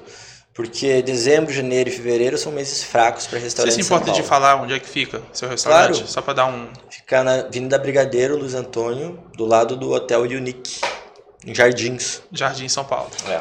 Sério. Só pra posicionar a galera pra. E aí veio o lockdown em São Daí Paulo. veio o lockdown em São Paulo e fechou tudo, e foi um choque. E foi bem no, na primeira semana de março, o restaurante tava indo muito bem, assim, tipo, balada explodiu, vendeu tudo, gente pra fora, fila até a esquina. Falei, caralho, deu certo. Tipo, Obrigado, Azeite. era uma realizaçãozinha, sabe, boa. Uhum. Daí veio o lockdown, fechou tudo e sem previsão de voltar, todo mundo tirando os cabelos, foi foda. Mas agora voltou, tipo, no, no slow, né? Mas tá andando, tá andando por si só, sabe? Tá, tipo, e aí esperando a questão da vacina toda pra esperando poder. a vacina pra voltar sempre. E o negócio tava bombando mesmo. Eu vi as festas, mas Não, a primeira semana de, de março foi perfeito, explodiu, assim, sabe? E daí, mas a gente não, não se abate, porque como eu falei antes, tudo passa. Tudo dá, e no final tudo dá certo. Tudo dá certo no final. Tudo passa e tudo dá certo. tudo passa. Pode estar bom, em bom, mente. bom. Passa, pode estar ruim, ruim, ruim. Passa, passa também. também.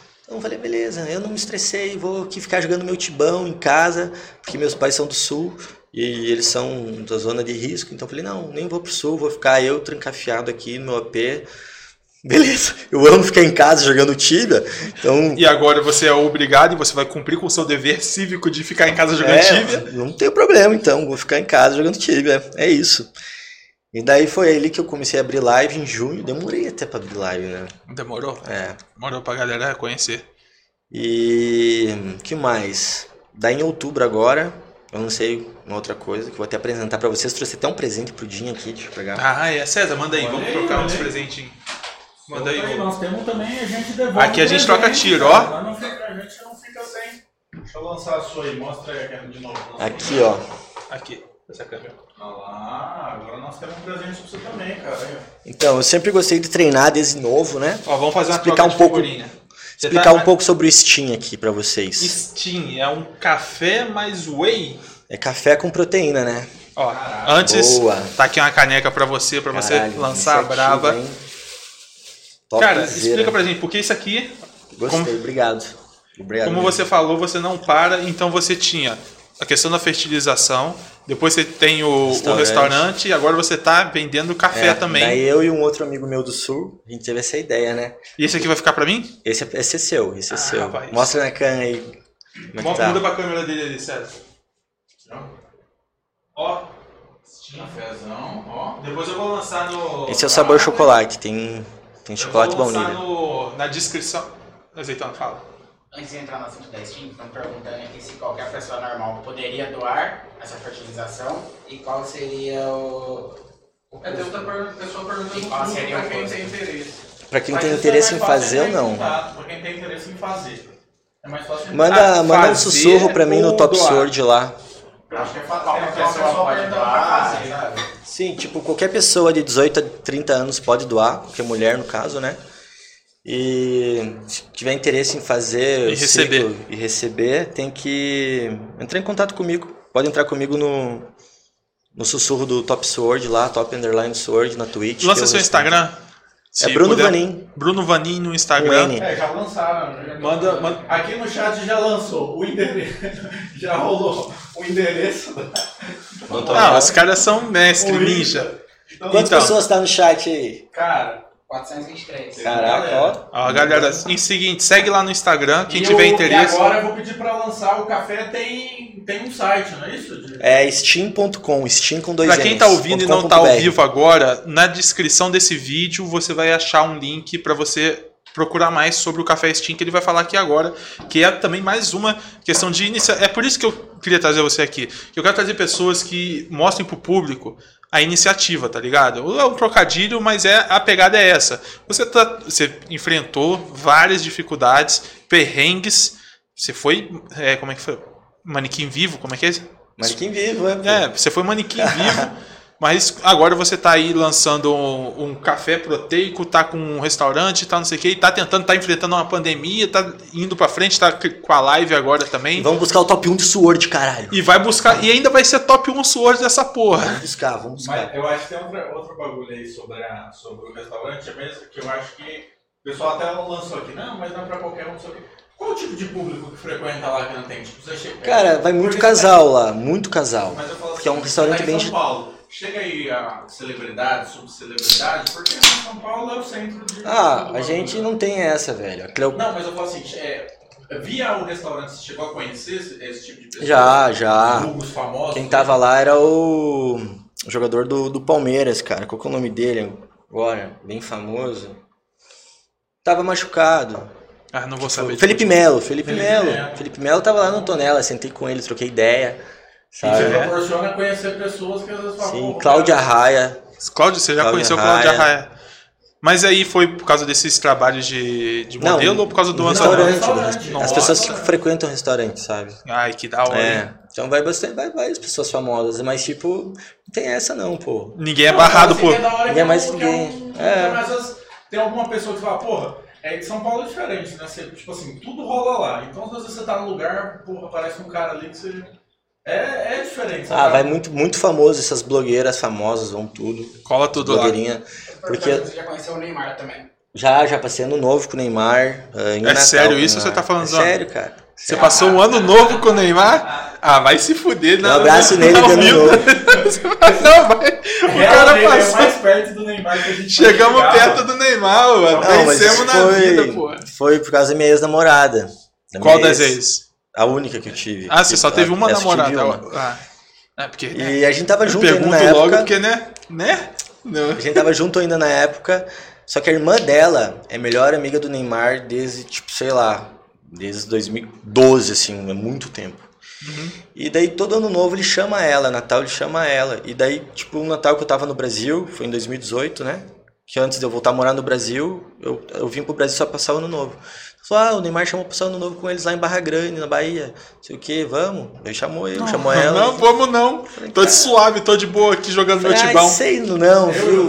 Tá, tem double de Natal. É. Tem double de Natal, vou nada. vou perder a double de treinar na double, é velho. Qual a cara aí, chance, ó? né? Tá velho? maluco? Ô, porra de Ney. Nunca, ma- nunca matou um Não, mas vou falar, maluco, cara, ele, ele é- é muito gente boa, cara. Ele não me conhecia, não sabia quem eu era. Eu cheguei lá, falou, ah, esse aqui é meu cunhado, ó, Bruno e tal. Falei, ei, mano, fica em casa, tá em casa aí, ó, se quiser beber, pega bebida lá, fica à vontade. Pô, o cara nem me conhecia, o cara é o pica das, do- das galáxias e foi assim comigo. Daí a gente passou cinco dias junto, né? Do dia 28 ao 3. Daí é muito, muito gente boa. Daí esse Natal agora, olha que doideira. Eu não tenho mais nada com a minha ex, né? Não tenho mais nada com a minha ex. A gente trabalha junto, a gente tem essa, esse trabalho, a gente conversa. Ainda é a trabalho. mesma ex do, do, do. México. É. Do México. E ela Certo. trabalha nisso comigo até hoje, né? Certo. Hoje ela cuida de umas partes que eu não, tenho muita paciência pra fazer, que é fazer os perfis, e trazer novas doadoras, e ela faz isso tudo. E daí ela, Bruno, tu não vai pro sul, né? Eu falei, é, eu tenho medo de ir pro sul e, tipo, levar a Covid, meus pais são de risco, então eu vou passar sozinho aqui em São Paulo mesmo no Natal. Sou de E boa. o boneco lá torando na varinha. Eu falei, double XP aqui, ó. Ó, torando.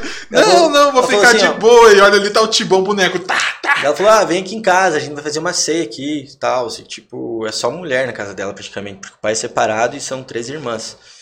Eu fui junto lá, né, participei da ceia. Daí essa irmã dela falou, ah, o Ney tá chamando pra ir na casa dele, ali no Alphaville, não sei o quê. Vamos? Não vou não, tô Daí, suave. tipo- Tem, tô com a indigestão aqui, não bateu muito bem. Acho que eu. Daí olha que doideira, minha ex falou assim, ah, eu não quero ir, tipo, eu não gosto ficar em cima desses caras famosos, não gosto, ah, eu vou ficar aqui em casa, mas leva o Bruno junto. Tipo assim, Caralho, sua, Tá, né? sua ex é muito gente boa. Ah, gente boaça, cara. Tem que, tem que admitir, é gente boa. Daí cheguei lá, tá, cheguei lá, o que que eu vi? Uma mesa de poker rolando, fucking Akari, A cara da Campeão. Fúria. O dono da Fúria, né? é, que é campeão mundial de poker, Sim. Pica das Galáxias. Eu falo da Fúria porque a galera do Tibia conhece mais ele por causa do. E é, a gente chegou a falar dele no o Boazzi, porque o Boazzi teve aula Boazzi- com ele através da Fúria. Pá, Que Tá, então é o mesmo. O Olha, máximo que a gente ia chegar perto do Neymar era o Boazzi, mas agora. eu falei assim, caraca, velho, essa mesa Aí tá tinha o pesada. Akari. Né? Tinha o Akari, tinha o Neymar, tinha mais uma caralhada de famosos lá que eu não conhecia. Que eu não, não fui muito nesse Sim. mundo dos famosos, eu não Sim. conheço, eu conheço só... Não é a realidade, né? É, Não, a gente não é obrigado a Deu- conhecer. deu- eu falei assim, ó, dá pra entrar ainda nessa mesa aí. A hora que eu falei assim, eu falei, caralho, eu tô fudido. Eles devem estar postando 10 mil reais aí a ficha. Fudeu o rolê, eu não né? vou ter nem como Que entrar eu nessa ficha que eu fiz. Você já, re- já Eu- arrependeu na hora que Eu falei, te falar. eu falei no impulso isso. Ô, dá Ah, deixa eu brincar aí. mesa O cara falou, beleza, põe a chave da Lamborghini aí. Não, eu cheguei lá, era umas duas e meia da manhã. Eu já tava um pouco baleado, né? Aí, Tava bebendo e tal. Daí eu cheguei lá, animadão, assim. Eu, pô, dá pra entrar nessa mesa. Daí ele falou, entra aí, entra aí. Daí ele falou, é, senta aí, senta aí, não sei o quê. Eu falei, quanto que é pra entrar? Daí o cara, 100. Aí você já pensou, Tá, 100 mil. 100 reais por 10 mil fichas e, a, e o início é 500 Calma. fichas. É Era que- 100 reais mesmo? era 100 reais mesmo Ah, pra entrar. entendi. É, estavam brincando, jogando. Não, brincando. se você falasse 100 e era 100 mil, eu ia achar, bom, beleza, você se fudeu. Não, não vou entrar Não, mais. 100 reais dava pra entrar chorando, né, mano? Ah, Não. eu entrei. E olha, Por olha um que doideira. desse aí, eu, eu na- ia no aplicativo ali rapidinho, pedi um empréstimo e vambora. E daí, peguei, abri a carteira aqui, eu só tinha 100, né? Ah, beleza, vai ter que ser esse 100 aqui. E pra entrar era 500 fichas, então, pô, tem 10 mil fichas, eu posso jogar 3 horas se eu quiser com esses 100 reais reais. aqui, tá suave, né? Aham. Eu cheguei assim, Já meteu um all-in, perdeu botei, e não, botei ele para 500, vai, vai. Daí pra abrir, já chegou a cara, 4 mil. E o Neymar, ah, 8. E você só tinha 10 Daí eu mil. falei, porra, eu tô muito bem agora, né, velho? Minha primeira mão, tô muito bem, cara. Eu tenho que ver essas cartas, tenho que ver essas cartas. Falei, vou pagar os 8 do Ney. Pá, paguei. Já tava assim, do Ney. É, do Ney. já tava íntimo, né? A segunda vez já junto, Natal, no novo, junto de novo. Então já tava best friends. E daí, tomei, né? Tomei um talagaço. Inédito. O Neymar não tinha nada, a hora que virou, assim, as cartas dele zoada, o Akari, tipo, tava bem. E daí virou todas as cartas do Neymar. O cara é o cu virado pra lua, não tem como. Aí o cara meteu o gol, né? meteu o gol. Ele deu, daí eles já começaram a me zoar, porra, na primeira rodada já foi, como assim? Já perdeu tudo na primeira rodada. Eu falei, porra, tem que entrar mais uma e vou ir na, na, na miudinha, né? Deu, aceita cartão, não sei o que, eu tô com cartão agora, passo mais senha aqui. Cara, não, já não aceito cartão. Deu o Neymar pegou, cara, pega aqui senha, ó. Mas vai saber que tá devendo pra mim, eu vou te zoar, hein? Não sei o que, se tu perder. Sério mesmo, Neymar te deu 100 Neymar, conto. Neymar tirou 100 assim, deu. Então vamos mais, então vamos mais 100, então vamos mais 100. E daí deu mais, tipo, uns 15 minutos, perdi tudo de novo. Meu Deus, é Eu falei, não, não, agora eu tô fora. E daí, tipo, a cara falou, não, agora eu vou prestar 100. E o Neymar, não, não, não. Bruno, microfone. Daí o Neymar falou assim, não, não, não. Tu dá 50, eu dou 50. Daí beleza, o cara deu 50, o Neymar deu mais 50, eu entrei de novo, perdi de novo. Daí eu falei, quer saber? Agora parei, parei, tô fora, senão eu vou ficar devendo muito pra vocês, não sei o que. E você chegou a conseguir pagar? Ah, não, não vi mais eles, não consegui nem falar mais com eles, não tive mais nem contato, então... Quer, mas agora pelo menos na hora que você encontrar de novo, você. Na vai- hora que eu encontrar, eu vou dar puxa- 150 pra ele. Você puxa e já, Ô já Neymar, aqui ó, do Natal lá que eu tô te devendo com os juros já virou 200. Caralho, Não, que mas a gente tinha hora, combinado de fazer um mix no CS, né? Eu tava falando de jogo, daí eu perdi no poker, daí fiquei lá sentado na mesa, né? Trocando ideia. Falei, beleza, no poker eu vou mal, mas vamos fazer uma no CS aí, quero ver então. Ele monta teu time e vem então. Monta teu time e vem então. Tá, então vamos. Eu até Caralho. falei com os moleques da guild lá que jogam CS pra caralho, com o Jão, com os meninos. Falei, ô, vamos ter que montar um time agora pra jogar contra o Neymar aí, tá foda, né? Vocês vão ter que me representar porque ele me deu uma surra no, É, no Já apanhei poker. no poker, agora Se eu tiver que apanhar no- CS, no que- CS. que ir bem. Caralho, que rolê da hora. Daí fiquei velho. lá até umas 7 da manhã e o bichinho é forte, viu? Tava lá, pagode, tranquilão, 7 da manhã, eu já tava morrendo, fui embora. É, mas também é atleta de alto rendimento, né? Fica, É. fica E ligadaço. eu achava que eu aguentava, hein? Doideira. Cara, agora chegando finalmente no Tibia, conta pra gente que pira é essa de Top Sword? Vou, vou comentar como aconteceu isso. Quando eu jogava lá em 2003, 2004, quando comecei a jogar, já existia tipo o Eternal, existiam os caras que eu achava os caras muito foda. E na época da Tibia Khan ainda, em 2005, 2006, Nossa, tinha um Tibia vídeo... Tibia é maravilhoso, Tinha velho. um vídeo que me marcou muito, que era do Smoked. que era um Smoke era brabo. Era brabo. que tinha 101 de skill na época, que era como se fosse o top sword da época, com 101 Uhum. de skill, com uma GS na mão, matando todo mundo no Abdendreal. Eu falei, esse cara Era monstro.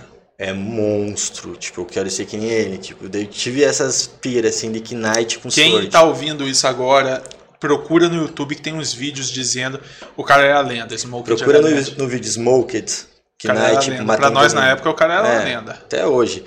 Daí depois, passou um tempo, deixei de ser um tão noobzinho, comecei a jogar em Mitera. Na época tinha o Brabo, que era outro A família é o Knight. brabo.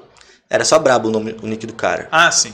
E o que eu, e uma vez eu vi um negócio que, tipo, era level 15, 16. Eu sempre ficava nessa média de level, quando era. Não só você, não. Todo mundo era. Eu sempre era 15, 16, chegava no 20, não sei o que acontecia, mudava de char, ou sei lá, acontecia alguma coisa, você voltava do zero e ia até o 20, nunca passava do 20, 30, assim.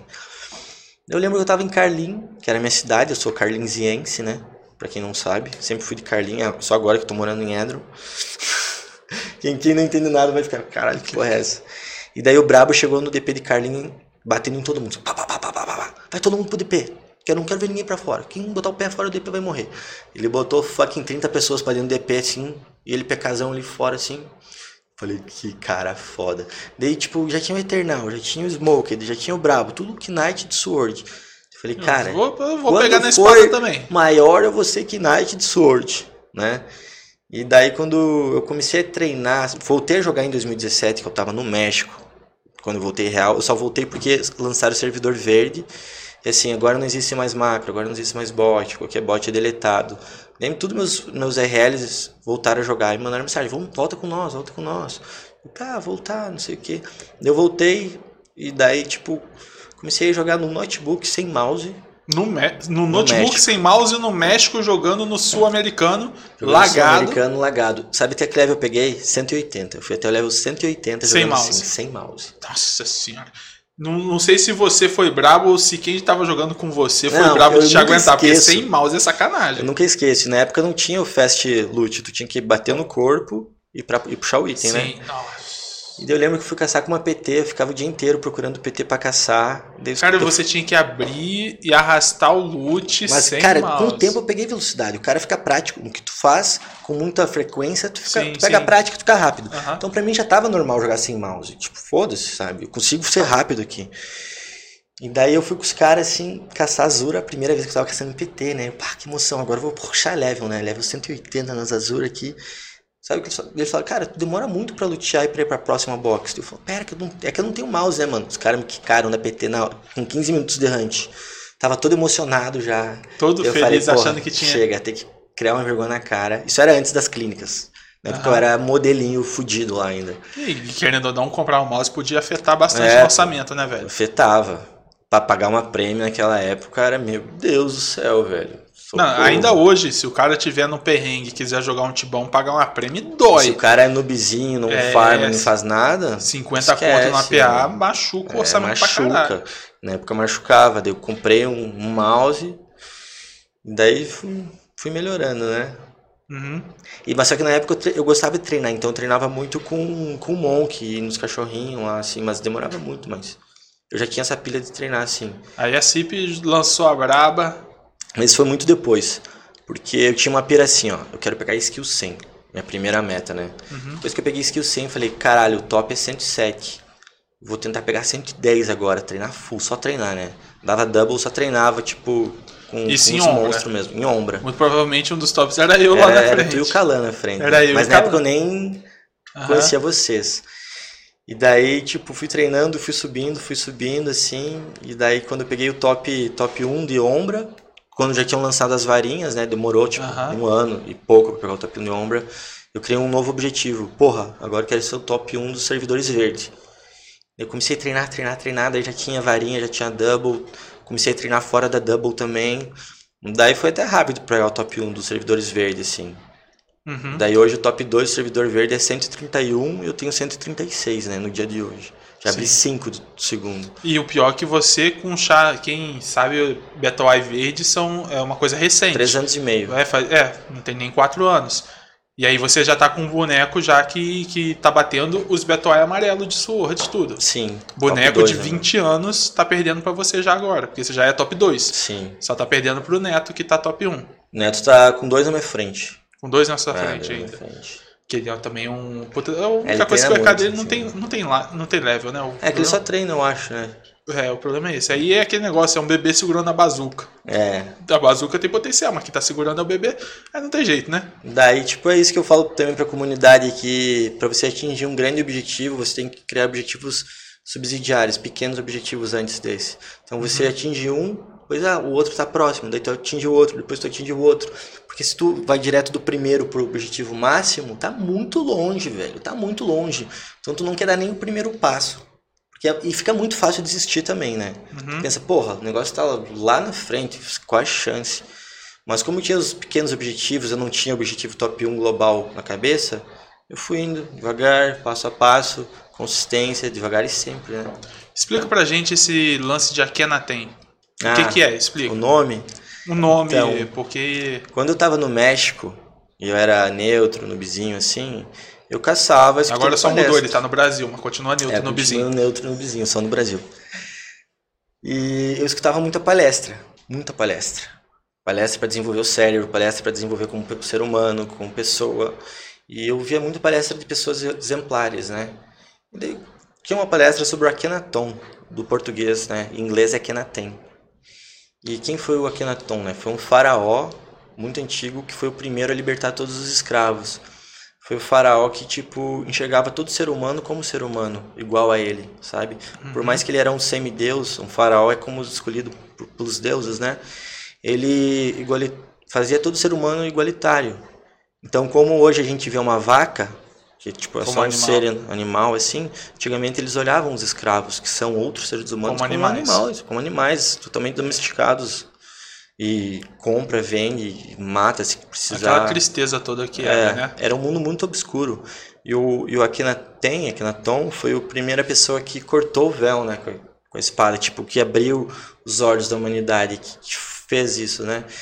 E, querendo ou não, prejudicou muitos os milionários da época. Os milionários não, as pessoas que tinham alto poder, padrão, né? poder. Que- É. E, tipo, eles não gostavam, né? Então tentaram matar ele a primeira vez, mandaram veneno pra ele, só que a mulher dele que comeu a comida e, e morreu. Depois tentaram uma várias vezes até conseguir. Mas ele foi pai do Tutankhamon, que foi outro grande faraó que seguiu os passos É, ele era dele. o pai do Tutankhamon.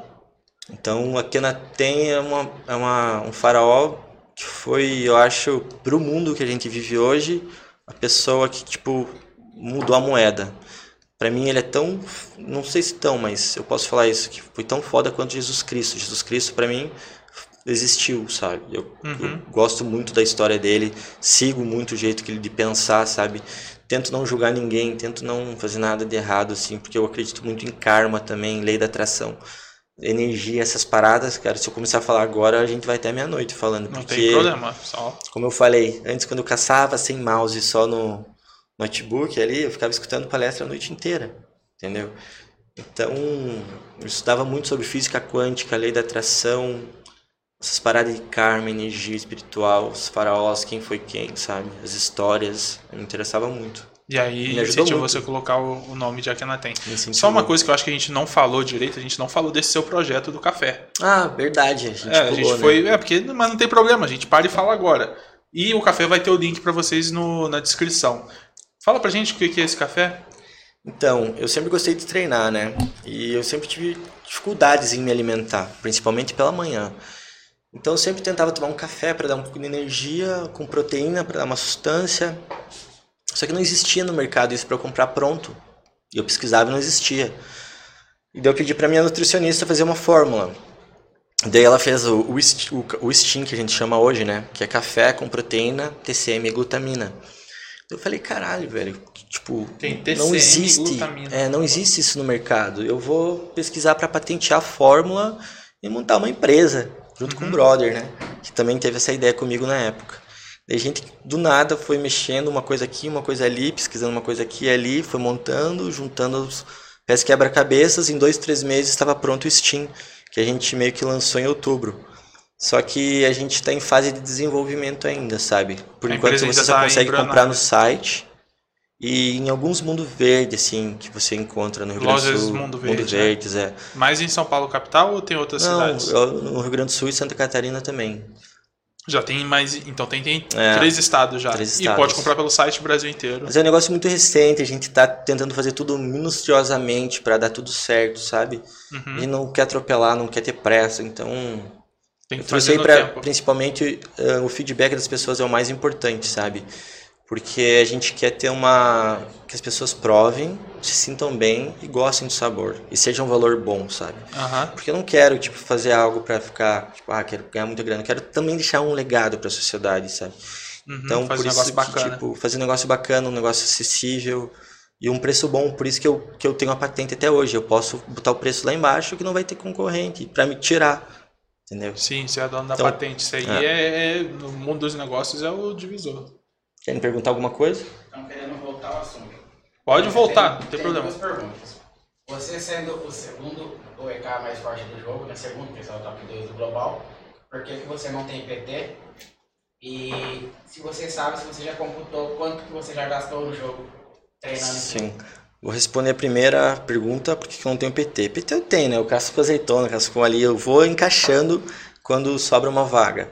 Mas PT fis, fis- ahn, Fixa. fixa eu não tenho porque eu não tenho ritmo de jogo igual todo mundo tem, todos os dias, o mesmo horário. Mesmo- compromisso e tal. É, E querendo não tiver constância, É, que... tive a constância, mas às vezes eu tenho um jantar importante que vai ter alguém do negócio, às vezes eu tenho que viajar por trabalho e ficar um tempo fora, às vezes, tipo, eu vou ter uns outros compromissos. E tipo, e quando eu tinha PT, eu falhava muito, cara. E, tipo, a PT daí não caçava, ficava um puto comigo, daí botava um outro EK no meu lugar, e tipo, tudo bem, cara. Eu não vou ficar puto, vocês estão na razão, tá ligado? E eu sou um cara que jogo por diversão. Eu não jogo por aqueles power gamer, eu tenho que ser o top level, eu tenho que pegar level 1500, tenho que fazer isso. Cara, eu vou ali, eu treino minha varinha, faço minhas quests, faço meu bestiário. Faz pra- um dab. Faço um deb. Pra ter noção, eu tô top 1 dos bestiários, cara, em Ombra. E, Sério tipo, mesmo? Ombra, Rombra, Xandebra, Dibra, todos os servidores verdes sul-americano top 1 do bestiário. Porque é isso, eu jogo por diversão, não jogo por um objetivo, por ser poderoso, por ser fodão. Claro que eu quero ser top 1 de Sword também, né? Que tipo, isso tem a ver com poder, se for ver. Mas é mais por, tipo, sei lá, eu tinha admiração pros caras que eram top 1, então eu quero ser igual, sabe? Sim, quer ter um boneco forte igual. É. E em questão de quanto você gastou? Não Ah, precisa questão falar. quanto eu mas- gastei, cara, eu não sei bem dizer, porque nunca foi numa talagada só. Tipo, pô, vai ter double, vou botar um dinheirinho. Ah, vai ter outra double, vou botar um dinheirinho. Pô, sobrou um negócio a mais, um extra aqui, vou comprar umas varinhas a mais e bater na 100% mesmo. Então, de pouco em pouco, mas eu não faço ideia, cara, mas... Até vergonha de falar, deve ter sido Deve ter sido uma grana. uma grana. Você treina todo dia, cara. Sinto. Agora eu Depois que treino você pegar esse top, qual que é a sua meta? Então, eu- eu tava até brincando na live ontem com os caras, né? Depois que eu pegar o top 1, assim. Será que eu vou pegar? Não sei se o cara não treinar, sabe se o não sei. né? Tu pode começar. Mas se eu conseguir um dia pegar o top 1, meu próximo objetivo é ter 150 na barra. Daí 150! Caralho, ô, na moral, 150 na é barra. muita coisa, eu sei, mas cara, tipo, o Tibia é um Não, não tô dizendo que eu é sempre vou jogar. É. É. É, Tibia é o Fusca, tá ligado? É, meu Fusquinha que é, vai estar lá na garagem, E estar você vai lá, vai mexendo, vou estar mexer. trocando a roda, metendo um motor melhor. Isso. A galera, a galera às vezes não entende isso. Tem gente que tem um Fusca dentro de casa, tem gente que tem o, o boss que tem um Celta, tá ligado? Que fica mexendo o tempo todo. O cara tem um Tibia, tem um boneco, Tem, muito, tem muitos amigos, assim, que falavam assim, pô, tô sem PT, vou vender o char. Cansei de ver gente fazer isso. É um negócio que eu nunca vou fazer, cara. Eu tô sem PT agora, porque tô sem ritmo de jogo, Tudo sem passa. compromisso. Mas, cara, daqui a pouco eu vou ficar de boa e meu char vai estar treinando ainda. E depois você tá com PT e depois É, tá sem PT de e novo. eles ficam falando, é ah, assim. Mas se eu não vender agora, meu char vai desvalorizar, porque vai estar todo mundo me passando. O level 1000 agora não vai ser mais como se fosse o level 1000 daqui 3, 4 meses, entendeu? Vai perder o valor. Então eu vou ter que vender. Eu falei, cara, não Só joga vai se arrepender, joga o jogo. Se vai ficar um tempo fora, fica um tempo fora, mas deixa o char parado, vai estar sempre lá. Porque eu não vejo uma pessoa até hoje que vendeu e não se arrependeu. E não comprou outro char depois, e gastou mais ainda. Aham. Entendeu? Não vejo nenhuma. Então eu já tenho isso bem. É que eu tenho uma cabeça um pouco de, de empresário. Tibiano né, volta também, né? Volta. Tibiano volta. E Você- não, não adianta querer você- se enganar, cara. Você vai voltar. Ah, não, vou mudar de vida. Pô, que bom, que legal, mas você foi criado nesse, né, acostumado com isso. Não, não é uma coisa também ruim, né? Você crescer com jogando Tibia. Tem gente que cresceu fazendo outras coisas. E nem por isso a pessoa tá pensando, tenho que largar. Meu irmão jogou futebol a vida inteira, joga até hoje. Meu irmão é 10 anos mais velho que eu, tem 41. E toda fucking sexta-feira ele sai com o grupo de E é o amigos, vai dele. jogar das 8 às 9 no campo lá e depois fica bebendo É cerveja. porque muita gente isso. tem o pensamento de que eu vou largar o Tibia porque o Tibia é ruim, o Tibia faz isso, o Tibia é o craque do bagulho. Mas você vai arranjar outra coisa. Se não for o Tibia, vai ser outra coisa. Não que o Tibia É. esteja sendo ruim. De repente a sua abordagem perante ao jogo tá ruim. Do jeito que você tá. Não você, mas no Você geral. tá se doando pro jogo, É, passando é, mais horas, você- perdendo é, responsabilidade, às vezes perdendo você trabalho. Tá, tá abordando o jogo de uma maneira diferente, que não é a certa. Mas se não for o Tibia, vai ser uma fotografia, Não, vezes- vai é. ser uma pescaria. Todo mundo tem um hobby e o seu não é errado porque você tá jogando um joguinho em 2D. Eu acho certo pixel. parar quando ele tá te atrapalhando, por exemplo, tu tá estudando faculdade. Porra, tu não consegue estudar porque tu tem que caçar no Exato. tapete, tu tem que, tipo, tá upando. Aí tudo bem, cara. Aí tu pega, larga de lado, deleta o jogo. É, se você não dá conta de, de levar o negócio, aí realmente É. você dá uma Se não pausa. conseguir separar tudo, mas eu conheço médicos que jogam, velho. Médicos, médicos, pica, assim, cirurgião, Sim, pô, pelo amor de Deus. Ah, você não lembra do Laurinho? É o Lauro. Porra, Laurinho, Vários pelo amor médicos. de Deus. Laurinho saía do plantão. Laurinho é um cara amigo nosso, gente fina pra caramba. Saudade dele demais. Sim. Laurinho saía do plantão, chegava em casa e boneco dele, bônus, boost, prey, ele ia dar KS. Ia dar KS. Ia dar KS, ia dar KS Nightmare Easily, sendo que a gente tinha lá as PTs caçando Hunt braba, não sei o que. Vem Laurinho, não, vou dar KS. E tipo assim, tá errado? Não, é porque muita gente acha Ele tá que se divertindo do jeito tá, dele. tá se divertindo e tal, e é o, o joguinho da hora, tá ligado? É, é o, o hobby do negócio. Não tem problema. É porque muita gente também acha que é o. Que é coisa de. É, tem uma síndrome de vira-lata, de você achar que. Não, Tibia é o craque, é o negócio. Não, às vezes sua É que- que, assim, tá é, eu é até engraçado isso que eu vou falar, mas é até ver- dá vergonha das pessoas falar que joga Tibia se não perceber. Tem Tipo, gente que tem de, de fala, ai, joga Tibia. ai, jo-" Tipo, eu tinha. Eu não vou ser sincero. Na época eu era modelo, eu escondia que eu jogava Tibia. Não, não mostrava no Instagram, nem via nada. Nem meus amigos. Nunca sabiam que eu jogava Tibia. Meus amigos que estão comigo todo final de semana, toda semana, me vêm direto, sabem o que eu faço, sabem que eu trabalho. As pessoas acham que eu só trabalho. Que eu, tipo, tenho três empresas, né? Uhum. Então, pessoas acham que eu acordo, trabalho o dia inteiro e vou dormir. E não faz mais nada, é não isso. faço mais nada. Quando eu falei pros meus amigos que eles foram lá na minha casa e viram lá o PC com, com a eu vi, câmera. vi o bonequinho ele- com e- o e ele falou assim. Tá, tá. E daí um falou, cara, esse PC é gamer, tu joga CS, tipo, que CS é cool, né? CS é, É. cool e tal. Falou, não, cara, eu jogo Tibia. CS eu jogo muito raramente. Ah, não, para, joga Tibia. Esse PC aí joga Tibia, cara, vai se fuder. Falei, cara, vocês falam isso porque vocês não sabem que é participar de uma liderança com 3 mil cabeças Não, embaixo. Você não Também. joga Tibia. Você, no caso, assim, as pessoas que nem a gente, a gente não joga Tibia. A gente, Gente- joga. A gente, a gente, hã? A gente se diverte. A gente, não, a gente joga TS. Joga TeamSpeak. Que é toda a questão burocrática, é a. a- como é que fala? A politicagem do Tibia. Não é só o Tibia. O Tibia é legal, mas tem todo o mundo por trás, onde tem a política de você conversar, e às vezes tem treta em channel tal, às vezes tem treta com guild tal, e aí você vai resolver, e aí tem as wars. Pô, tem, tem uma coisa muito maior, né? Falando velho? nisso, eu até tava falando antes da live começar com o Jim como eu virei caveira preta de paraquedas. Caiu de Ninguém paraquedas. sabia nada, eu fiquei quietinho ali. Ah, achei bonitinho. Hã? Eu sabia. É, o pro azeitona eu já contei. Foi assim, ó. Quando eu comecei a jogar mais sério, eu entrei em guild, quando já era level 250, 300 por aí. Só que eu era o neutro do neutro da guild. Eu queria caçar, fazer bestiário, caçar com o PTzinho ali e tava feliz ali, me divertindo. Nem queria participar de pelego, foda-se. Só que, tipo, começou a me, me instigar o negócio. Que, porra, aquela OS não pode dominar o servidor. Porque o jeito que eles dominam é o jeito que eu penso diferente na RL. Os caras querem monetizar tudo, tem que ser do jeito deles e tal. Daí eu comecei a querer, tipo, ter esse negócio de war, né? Daí eu comecei a, a querer entrar nos assuntos de war com os líderes da minha guild neutra. Falei, cara, tipo, tem que se impor, se deixar os caras dominar vai foder o servidor e tal, entendeu? E daí na época eu já tinha contato com o Kalan, que ele conversava com a nossa guild e tal. E daí eu falei pro, pro Kurt, na época, não sei se você lembra ele, tá Lembro, jogando não lembro do PVP agora. Falei, cara, quando tiver essa reunião com o Kalan, deixa eu participar, velho, deixa eu participar. Eu sei que eu sou membro normal, acabei de entrar na guild, mas eu tenho vontade de, de conhecer, de ajudar e tal. Ele, beleza.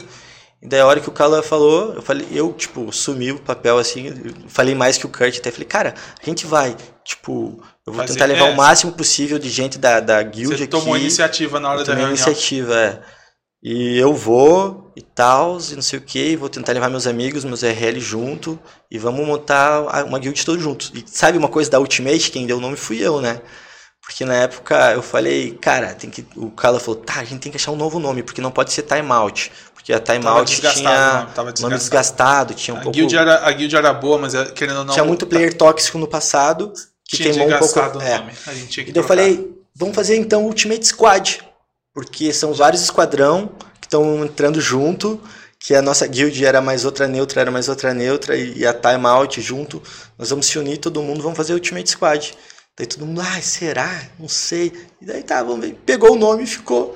Daí depois, até quando foram abrir em outro servidor, usaram o Ultimate Virou de franquia, novo. Né? Virou franquia. Virou franquia, hein? Créditos pra mim, ó, porque não É. sabe. Aí tem Ultimate Squad, Ultimate Ataque e Ultimate Crime, né? E Ultimate Crime. E daí, quando a gente criou a Ultimate Squad, botaram caveira preta no TS. E eu fiquei, ué, beleza, né? Vou ficar quietinho aqui. Eu achei bonitinha, era mais pica. E eu, porra, não vou ser hipócrita, né, porra? É lógico, Vou é. ficar é, Mas, cara, eu nunca fui um, um cara ativo de, de, por exemplo, puxador de pelego. Na, o que eu faço como caveira preta hoje é resolver treta interna, Relações apaziguar as públicas, coisas, né? relações Relações públicas. Que Puxar é tão importante quando? Porque se não tiver uma pessoa que segura ali os bastidores, o bagulho estoura. História. Estoura, não tem Porque a jeito. galera é muito estourada no time que eu percebo. Eu sou um cara, se o cara vem tretar comigo, eu falo, cara, tu vai ficar tretando sozinho. Eu não vou tretar, não vou falar nada. Eu, tô, eu sou de boa, tá ligado? Treta sozinho aí, fica falando com a parede. Tipo assim, sabe? Eu só Uhum. ignoro. Até quando tem os outros players da- das outras guilds que vêm tipo, ser um pouco tóxico, começo a dar risada, assim, mando como S2, S2 pra eles, assim. Deles, eu, eu quebro o gelo, tá ligado? Sim, o cara às Os vezes. caras vem- querem vir ser tóxico pra entrar, querer entrar na tua mente, assim. Cara, é querer entrar na minha mente aqui, blindada, você tá Pelo me de tirando, Deus, velho. É que tem escola. E daí eu mando o coraçãozinho assim, "Ê". daí os caras começam a dar risada também. Tipo, porque do outro lado do PC tá um cara que nem eu, cara. Sim. Entendeu? Então um cara que nem você, que nem você. Então são outros seres humanos. é Todo mundo, tipo. Não tem o que fazer falar, né? O próprio azeitona, eu brinco com ele, que, o azeitona tem uma personalidade muito forte, né? Tipo, às vezes Não é ele fica nada, puto com o é cara, mesmo. ele bloqueia o cara, multa o cara, não quer falar nada. Mas eu sei que o jeito dele é assim, por eu nem fico bravo, né? Eu falei, tá, daqui uma semana ele me. Já tá puto com você já, ó. Do jeito que tá, ele tá puto já. já foi no, no WhatsApp ali, já toma aqui, ó, vai falar de mim. Daí, tipo, a gente conhece as pessoas, né? Começa a ter uma amizade no TS que a gente leva pra vida, assim, que nem o Azeitona, que nem você, que nem o Calan, que nem todos os moleques ali. Então, tipo, é bacana. Tipo, a gente já fez vários encontros, né? Churrascos. Nossa, nem fala. E a Ultimate é a única guild atualmente que promove esses É encontros. não tá verdade. promovendo agora por não conta de pandemia. Já tá Pres- O marcado. presidente do, do, do organizador. É, o nosso presidente do É. churrasco é o Azeitona. O Azeitona ali, que é o que Ele organizador. vai quitar duas vezes durante o churrasco. Mas é a única guild do Tibia atualmente que se reúne É, vem gente lá do RL. Nordeste, vem gente não, do Rio o Grande do pessoal Sul, pega avião e vem vem gente embora, tá lugar. ligado? Já, a, a gente tá o quê? Tá no sexto encontro, Azeitona? Ou indo pro sétimo? ser o sétimo. Sétimo encontro. E é uma guild criada na história recente de Battle Eye Verde. Não é tipo assim... É de ombro, uma, uma Red Rose de 20 anos, é uma guild recente, nova, e mantém essa cultura. E isso é muito foda, porque isso cria um laço Eu acho de, isso de muito união, bacana, tá cara. ligado? Eu acho isso muito bacana, porque... Fica a dica aí para as outras guilds e tal. Querendo ou não, você unifica melhor o teu time se você Nossa, cria essa relação é. RL. Tu- porque você tu vê, passa. Quando de- tu, é, quando tu fala na- com a pessoa olhando no olho, assim, nem Isso. tá agora, Você sente a Sente pessoa, a vê, pessoa. vê como é que é o negócio, vê que. Porque uma coisa no TS, o cara tá falando outra coisa, cara a cara você vê a pessoa, você vê É. se a pessoa é ou não é, que jeito que é. E fora que TS, Tibia é uma coisa. Na RL, quantas pessoas. Pô, você, você vê lá o cara, sei lá, estourado de TS, a gente foi encontrar o cara, gente boa, não sei o que, trocamos ideia. O humildaço. azeitona. Não, azeitona é o maior exemplo disso. azeitona é o maior exemplo Azeitona disso. no, no TS estoura tudo, monstro. Mas chega aqui, ó. Quem é que tá subindo de- no meu canal aqui? Quem é que tá subindo no meu canal aqui? Mas é. Tá puto, tá puto, ele tá tá puto. fudido depois dessa. Mas é um amor de pessoa, tá ligado? Não, tipo, é assim, a gente conhece a pessoa RL, a gente já sabe que a pessoa é assim, a gente zoa igual, né? Correndo risco de vida, Fica mas. a dica aí, essa, essas, esses encontros, eles geram uma, uma re- relação e não adianta, o pessoal fica falando muito. E eu falo, cara, vocês podem querer o pessoal que nem tem um time contra, querendo tombar o ultimate, não sei o quê, mas vai ser muito difícil você realmente acabar com, com a base, porque são a os caras que. é muito forte. São os é. caras que já se encontraram RL, os caras não vai entrar um contra o outro, tá ligado? Difícil, Difícil, difícil. é um negócio que já transcende o jogo. Já teve muita treta interna, que tipo, já era pra ter acabado a guild, mas mesmo assim, cara, a gente conversa, resolve Porque tudo. criou esse, essa relação, tipo assim, ó, vamos brigar aqui, vamos se xingar, não sei o quê, mas no final, no A final gente do sabe, dia, a gente se multa, se xinga, se bloqueia por treta, mas depois passa uma semana tá dando todo mundo risada É, junto porque- de uma coisa que aconteceu. Tipo, é isso, velho, é isso. Eu tô pedindo pra você falar sobre a liderança da UES que é, é, de, de administração Calan, que é totalmente diferente da UES. da OS. É, Então, É, hoje né, é, tem OS, mas é outro nome. Ah, só trocou- Mas é é, eu acho que é diferente de A diferença da- da até lider- pelo que Ah, a mas ideologia. então, é, a ideologia da nossa a ideologia, guild, a cabeça, por isso né? que eu abracei a causa da guild, por isso que eu entrei, por isso que eu jogo até hoje, por causa da cabeça e de- da ideologia, que era uma coisa que eu não conhecia no Tibia. Porque Tibia também era aqueles tempos antigos, tudo medieval. Sai da minha hunt agora, tem a guild líder, a dominante. Claro que a nossa dominante, tipo, dá 30 minutos pra pessoa caçar. Mas, por exemplo, deu Ferumbras, sobe todo mundo, sobe neutro, sobe todo mundo. Se é uma guild dominante tipo das outras, eles não deixam Cala a boca, eu sou caveira preta, isso nunca existiu entre a gente. Nunca, Jamais. nunca existiu. Tipo, eu acho que nossa liderança é uma liderança bem harmônica. Tem certas pessoas que são especiais e, e são únicas naquilo que elas fazem. Vou dar um exemplo. O, o Azeitona, em cuidar o TS, cuidar da administração, ele faz tudo, cara. Tipo, o Azeitona é uma pessoa que não pode não estar no time hoje. Se ele sai do time, do, do time, É, tipo, dá um trabalho, vira caos. dá, dá um trabalho, vira caos, sabe? Cara, tô tomando cerveja todo E, tá- tipo- Você quer alguma coisa? Não, tô, tô ótimo. Então tá bom. E são pessoas que não aparecem muito, que ficam, tipo, atrás das cortinas, né? Atrás dos holofortes. Mas são pessoas tão importantes quanto o Kalan, que puxa pelego, os caras que Cara, puxam e o pelego. Calan, o Calan é um cara que se dedicou muito, velho. Se dedicou muito. Eu, eu tive o prazer de acompanhar e, tipo assim, é- é, tinha momentos que a gente falava. Tem que trazer ele aqui no podcast, hein, já cara? chamei e, e Calma, eu vou puxar. você aqui, tem que falar isso. É É, já chamei, ele sabe. Ele sabe, chamei ele e já puxei a orelha dele dele não ter respondido. Mas o Calan é um cara que a gente muitas vezes teve que virar e falar: vai dormir, Não, ele passava três dias virado, né, velho? Às vai vezes, dormir, relaxa comer. que não tem problema, a gente segura. Não tem problema, vai descansar. Porque era o cara que tava cuidando da empresa sabe, dele. Sabe uma coisa doida? Desculpa Ah. interromper. É. Tipo, eu falei, cara, se tu vira gerente de uma empresa, cara, esquece essa empresa, eu acho que vai explodir pra cima, Ah, assim, tão certeza. boa. Se tu usar a tua energia que tu tem no TS, que tu tem como liderança da guild pra, pra, pra uma coisa maior, assim, pra gerir pessoas em uma grande empresa, o negócio decola, velho. Com certeza. Decola. E o cara, e assim, dedicação ao máximo, ao máximo. E não é dedicação a tipo, a minha galerinha, a minha panelinha, a minha PT. O cara entrou. O cara. Cheguei, azeitona, dá um O oi cara- pra, pra live. Aqui, cara. Ele Deixa tem... a cadeira ali, gente. Não, tem vergonha. O cara, o cara é do. Como é que fala? Como é que é aquela frase, César, que você fala? Do.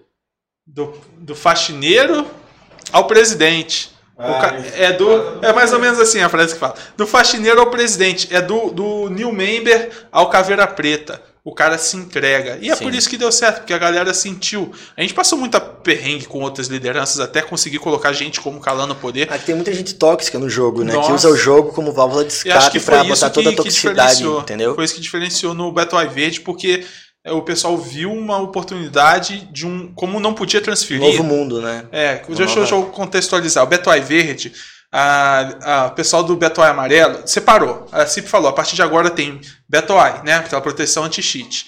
Então, quem é da era antes do Beto Eye não vai poder vir para esses servidores novos que desde sempre tiveram Beto Eye.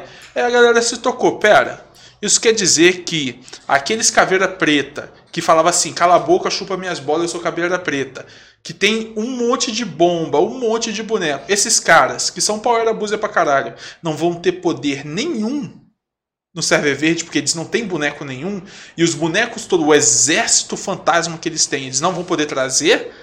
Aí, eles, aí, Tibia, é por isso aí que a galera percebeu, peraí, então isso aqui é uma nova pegada. Então, aí a galera começou a entender e não querer aceitar a mentalidade do eu sou caveira preta, cala a boca. É. E aí começou a criar, e aí foi onde a gente teve sempre uma. Na Ultimate Time Out. Time Out no início ainda tinha um líder que foi o que deu trabalho, um golpe, um negócio, que ele era dessa mentalidade, e a gente conseguiu tirar ele. Peraí. Tem como botar um comercial de 30 segundos que eu vou no banheiro? Não, tu continua falando. vontade, Continua falando, não, a pode ir, pode ir. continua. E aí a gente conseguiu tirar esse, esse cara. E por causa do Beto Eye Verde, a gente. Oh, eu tô olhando pra lá, mas é essa aqui. A gente acabou aproveitando e limpando. E foi aonde as coisas começaram a dar certo. As guilds começaram a, a comprar a ideia, né? De você não precisa ser aquela mentalidade tóxica. Lógico que a, a Ultimate ainda tem a, a pegada de ah, tem o Claimed, mas tem uma brecha de 30 minutos para você sair e tudo mais. Nem sei, em Ombra ainda tá com 30 minutos, azeitona? Em Ombra ainda tá com 30 Ombra minutos? com H diminuiu pra 15 e Ombra sem H tá 30 por enquanto. Em Ombra com OTA 30, né? Então, querendo ou não, é uma, uma política de, de relação com os neutros muito mais aberta do que tínhamos antes. Né? Ainda tem espaço para melhorias, ainda tem espaço para. 15 também Ombra com A. Tá em 15 também em Ombrecó? Mas ainda é. E tem um tem espaço ainda para melhoria. E a mentalidade, é por isso que eu vira e mexe eu falo, pessoal, se você não tem time, porque às vezes, né, se você não tem time, comece em Betuai Verde. Porque Betuai Verde tem essa, um pouco dessa mentalidade de não aceitar o Power Abuse pelo Power Abuse. Em Betuai Amarelo é aquela galera que veio da velha guarda, tá ligado? É aquela galera que veio do, da pegada mais mais hardcore que ninguém nunca curtiu. A verdade é essa, ninguém nunca E curtiu. Ombra com H agora também, Dorival, a gente colocou, disponibilizou 28 respawn para os neutros. Que não pode ser quicado. E eles não podem ser picados, a gente tem que respeitar a carta. Em Ombra com H tem um sistema. é. É, porque eu não sei se o, se o microfone tá pegando. Por que, que você tá rindo, César? Porque eu lancei o azeite aqui, né? E quem escolhe os respawn mesmo? Brabo, lança o azeite aí, pô. E quem escolhe os respawn são os Não tá aparecendo, neutros. César. Calma. São os próprios neutros que escolhem os respawn. Logicamente que a gente não aceita todos os respawn. É, todos, é, né? claramente, Aceita, né? A Não- gente passa para a liderança, a liderança vai estudar os respawn. E essa semana liberamos, eles pediram elfo de fogo e gelo. Aí não tem como, o que, que a gente fez? 15 dias elfo de fogo, 15 dias elfo de gelo. A gente tá revezando os dois. Pra não deixar, tipo, os dois também, né? Ah, sim, então tem um, um esquema de revezamento em que É. durante 15 dias, tipo 15 catacombs, dias, é. tipo uma catacombs, a cada 15 dias um respawn não vai poder ser quicado e depois muda pro outro respawn. Pô, que da hora, velho. E você tá cheio de vergonha. É. É que ele tá aparecendo, tá cheio de Deixa eu vergonha. aproveitar aqui e lançar aqui, ó. Mandaram uns beats aqui, o Renga Fera. Fagner, Ele brabíssimo. lançou aqui. Vou pagar meu GB do mês aqui pra dois EKs brabos aí. Brabíssimo. Quem Monstro, quiser mandar umas obrigado. perguntas aí, Outro- manda umas bi- uns beats aí é, pra a nós. gente lê aqui, tio. Aí, Libose também colou aqui. Libose tá aí, brabíssimo. Monstro, o Boss é um Aí, monstro. Você assistiu o episódio com o Libose? inteiro, assisti Pra- Na inteiro. hora que o Akhenaten tava falando que do outro lado tem uma pessoa igual você, ele falou, do outro lado do PC não tem um cara como você não. Não tem dois caveira preta galã assim não. Ah, valeu, Libose. Queria ter te encontrado aqui, velho. Eu e o Libose participamos junto daquele tibiaria, né? Daquele papo Você bem... participou do Tiberia com o Participei. Libose, velho? Cara, eu, fui, eu, tinha um, eu tinha um mês de live, eu nem tinha público nem nada. Eu caí lá de paraquedas. Me chamaram no, Uhum. na Twitch, o Tibiaria falou: Ó, o pessoal tá perguntando do Top Sword no Tibiaria. Ó, que interessante, eu participo. Vambora. Sem problema. E daí foi um papo super divertido. Conheci o Libose, um monstro das quests. o Caralho. Não, O cara e- entende e outra, muito, velho. Um cara, a gente, a gente trocou ideia.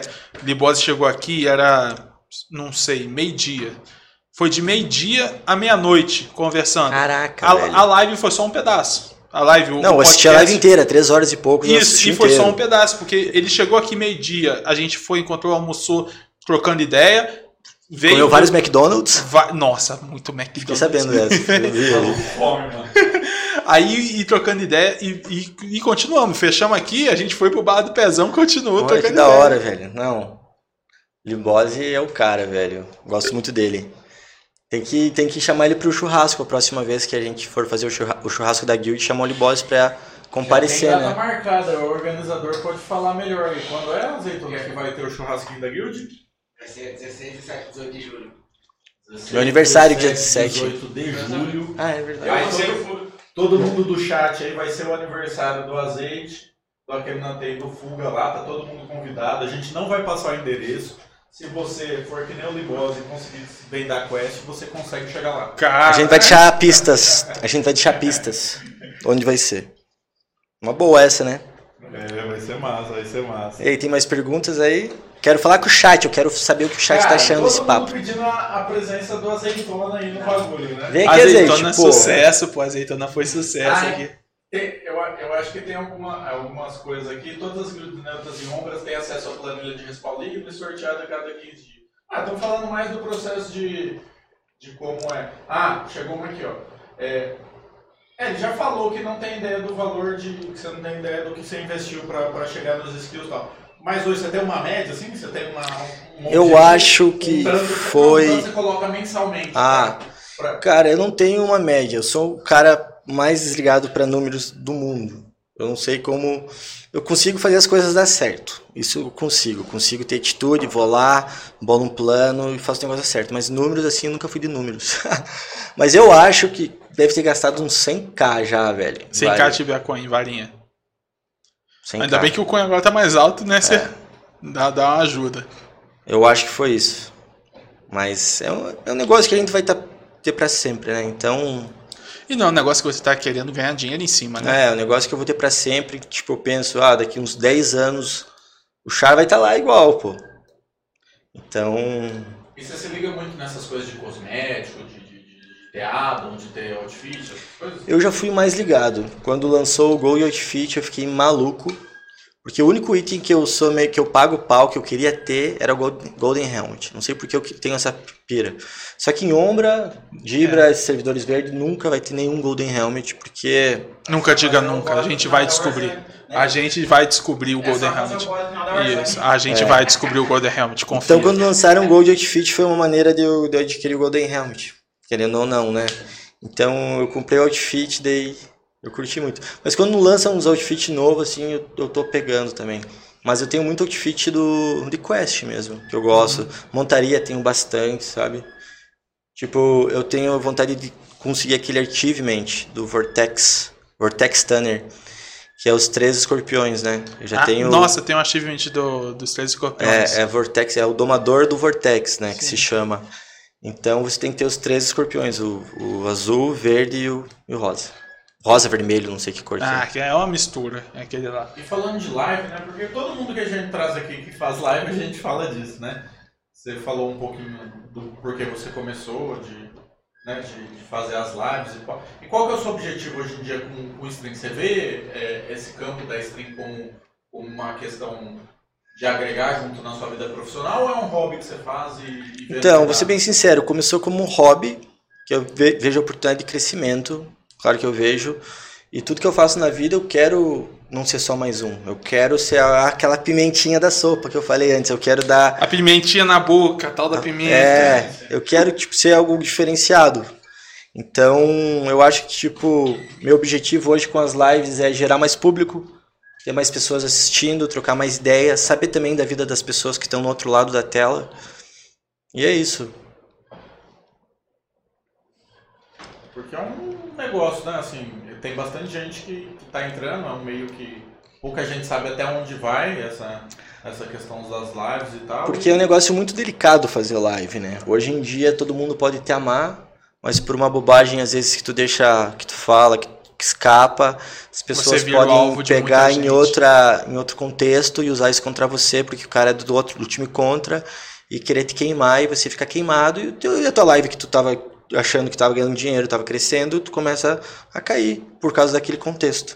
Então, eu vejo isso muito com pessoas públicas, né? Você tem que caminhar em ovos. E eu sou uma Uhum. pessoa que, tipo, eu tenho uma personalidade muito forte. Eu sou isso que vocês estão vendo. Eu não tô fazendo teatro. Quem eu sou na live, eu sou na minha vida no dia a dia. Então, eu não fico cuidando isso. E eu sei que tem que cuidar, tem que caminhar em ovos se tu quiser ser um É. grande streamer. Tem que saber o que fala, tem que saber o que tu faz. Tem que lembrar que não só o que você fala pode te prejudicar, como o que você fala pode prejudicar outra pessoa também. Também, pô. Você pode, Você às tá vezes. influenciando vidas. Exato. O influ- digital influencer, ele não é esse nome à toa. Você influencia tanto pro mal quanto pro bem. Pode e você pode se ferrar, você pode acabar ferrando alguém. Então hoje em dia é muito delicado, se tu tem um grande público, você vai e fala alguma coisa pra, tipo, sei lá, por zoeira, por difamar alguém ou porque tu não gosta do cara. Ah, e foi só zoeira e acaba prejudicado, muito você não sabe como é que a pessoa tá do outro lado do, do PC. É que, tipo, eu vejo streamers também como um time de futebol, eu tenho essa visão. Tem o cara que torce pro Natan, tem o cara que torce pro Rubini, tem o cara que torce pro Dorival, e tem vários. E os caras vestem a camisa desse streamer, e se alguém falar dele, meu Deus, eles querem te matar. Tipo, o Bugado. Eu e o Bugado a gente se dá bem pra caralho. Isso que é engraçado. Ele é do time contra e ele já me deu até ganho, pra você ter ideia. Mas só que eu comprei um charzinho Xandebra só pra matar ele. Pelo roleplay, level 300 e pouco. Então eu fui lá, matei ele e tal. E daí ele tava dando KS num cara fazia 20 fucking horas. Tava de live. Foi o dia 20 do carnívoro lá que É, ele fez. carnívoro. É, brabo.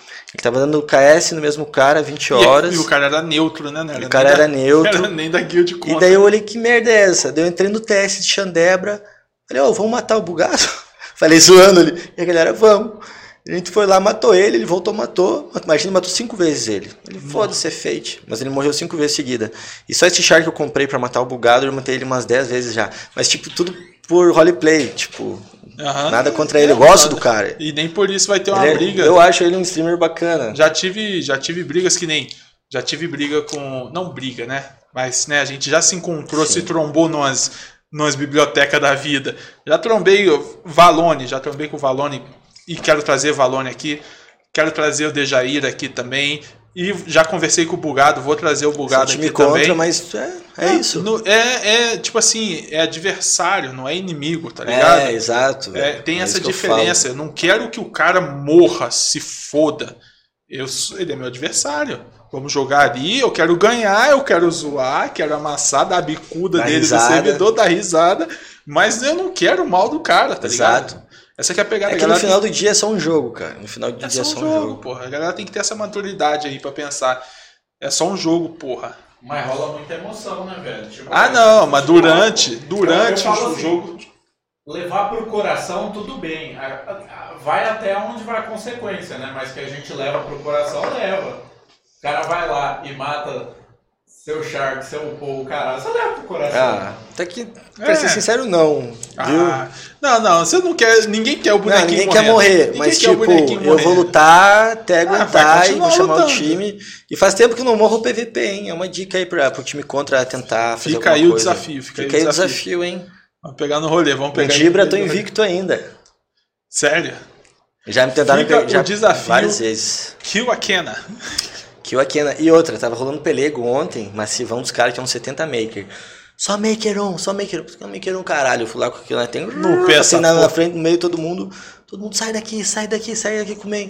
Cara, deixa eles abrir, deixa eles abrir. Eu quero isso. Mano, é isso aí. Antigamente fazia sentido a gente sair de main, porque a gente tinha uns bonecos que não era tão forte. To- Hoje, os makers são level 70, 80. Sim. Antigamente também. Só que antigamente Maker 70, 80, batendo em Menchar 400, Era um estrago. era um estrago. Hoje Maker 70, 80, batendo em Menchar 1000, 1100, 1200, a conversa é outra. Então, cara, eu upei pra quê?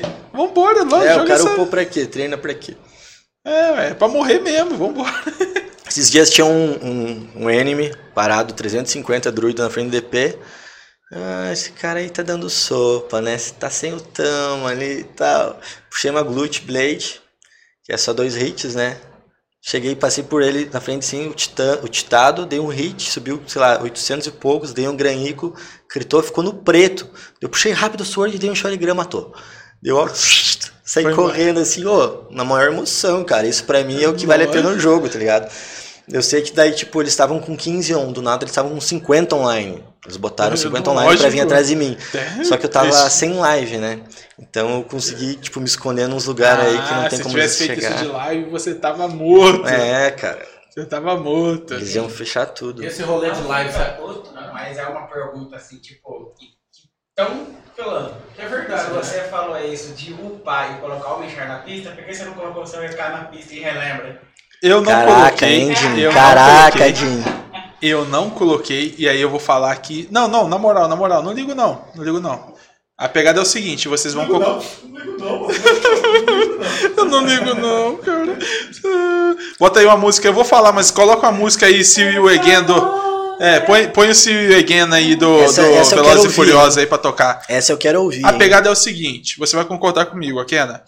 Não Geral- sei se vou concordar, não sei É, se até porque você joga UP PVP, mas quem joga retro, joga retro hardcore, sabe que é, quem, quem puxa cal tem que ser o último cara a morrer, óbvio. O Sim. líder tem que ser o último cara a morrer, ele tem que estar no char mais forte. Geralmente, um mage morre rápido, ainda mais em retro, se pegar PK e tudo mais. Um Kina não. Um Kina em retro morre rápido. Aí o pessoal vai falar, porra, mas aí você só tá forçando o fato de que você devia ter ido com o seu EK. Certo, mas aí você esquece um detalhe. Eu não puxo cal. Eu não sou o cara que puxa cal. Eu não sou o cara que vai chegar e vai falar, pega fulano, pega ciclano, faz isso, faz aquilo. Eu era só mais um no meio da multidão. Ah, mas você fazia live. Ah, Foda-se, eu era um peão. Eu era um peão. Mas aí por que, que eu não ia com o meu EK?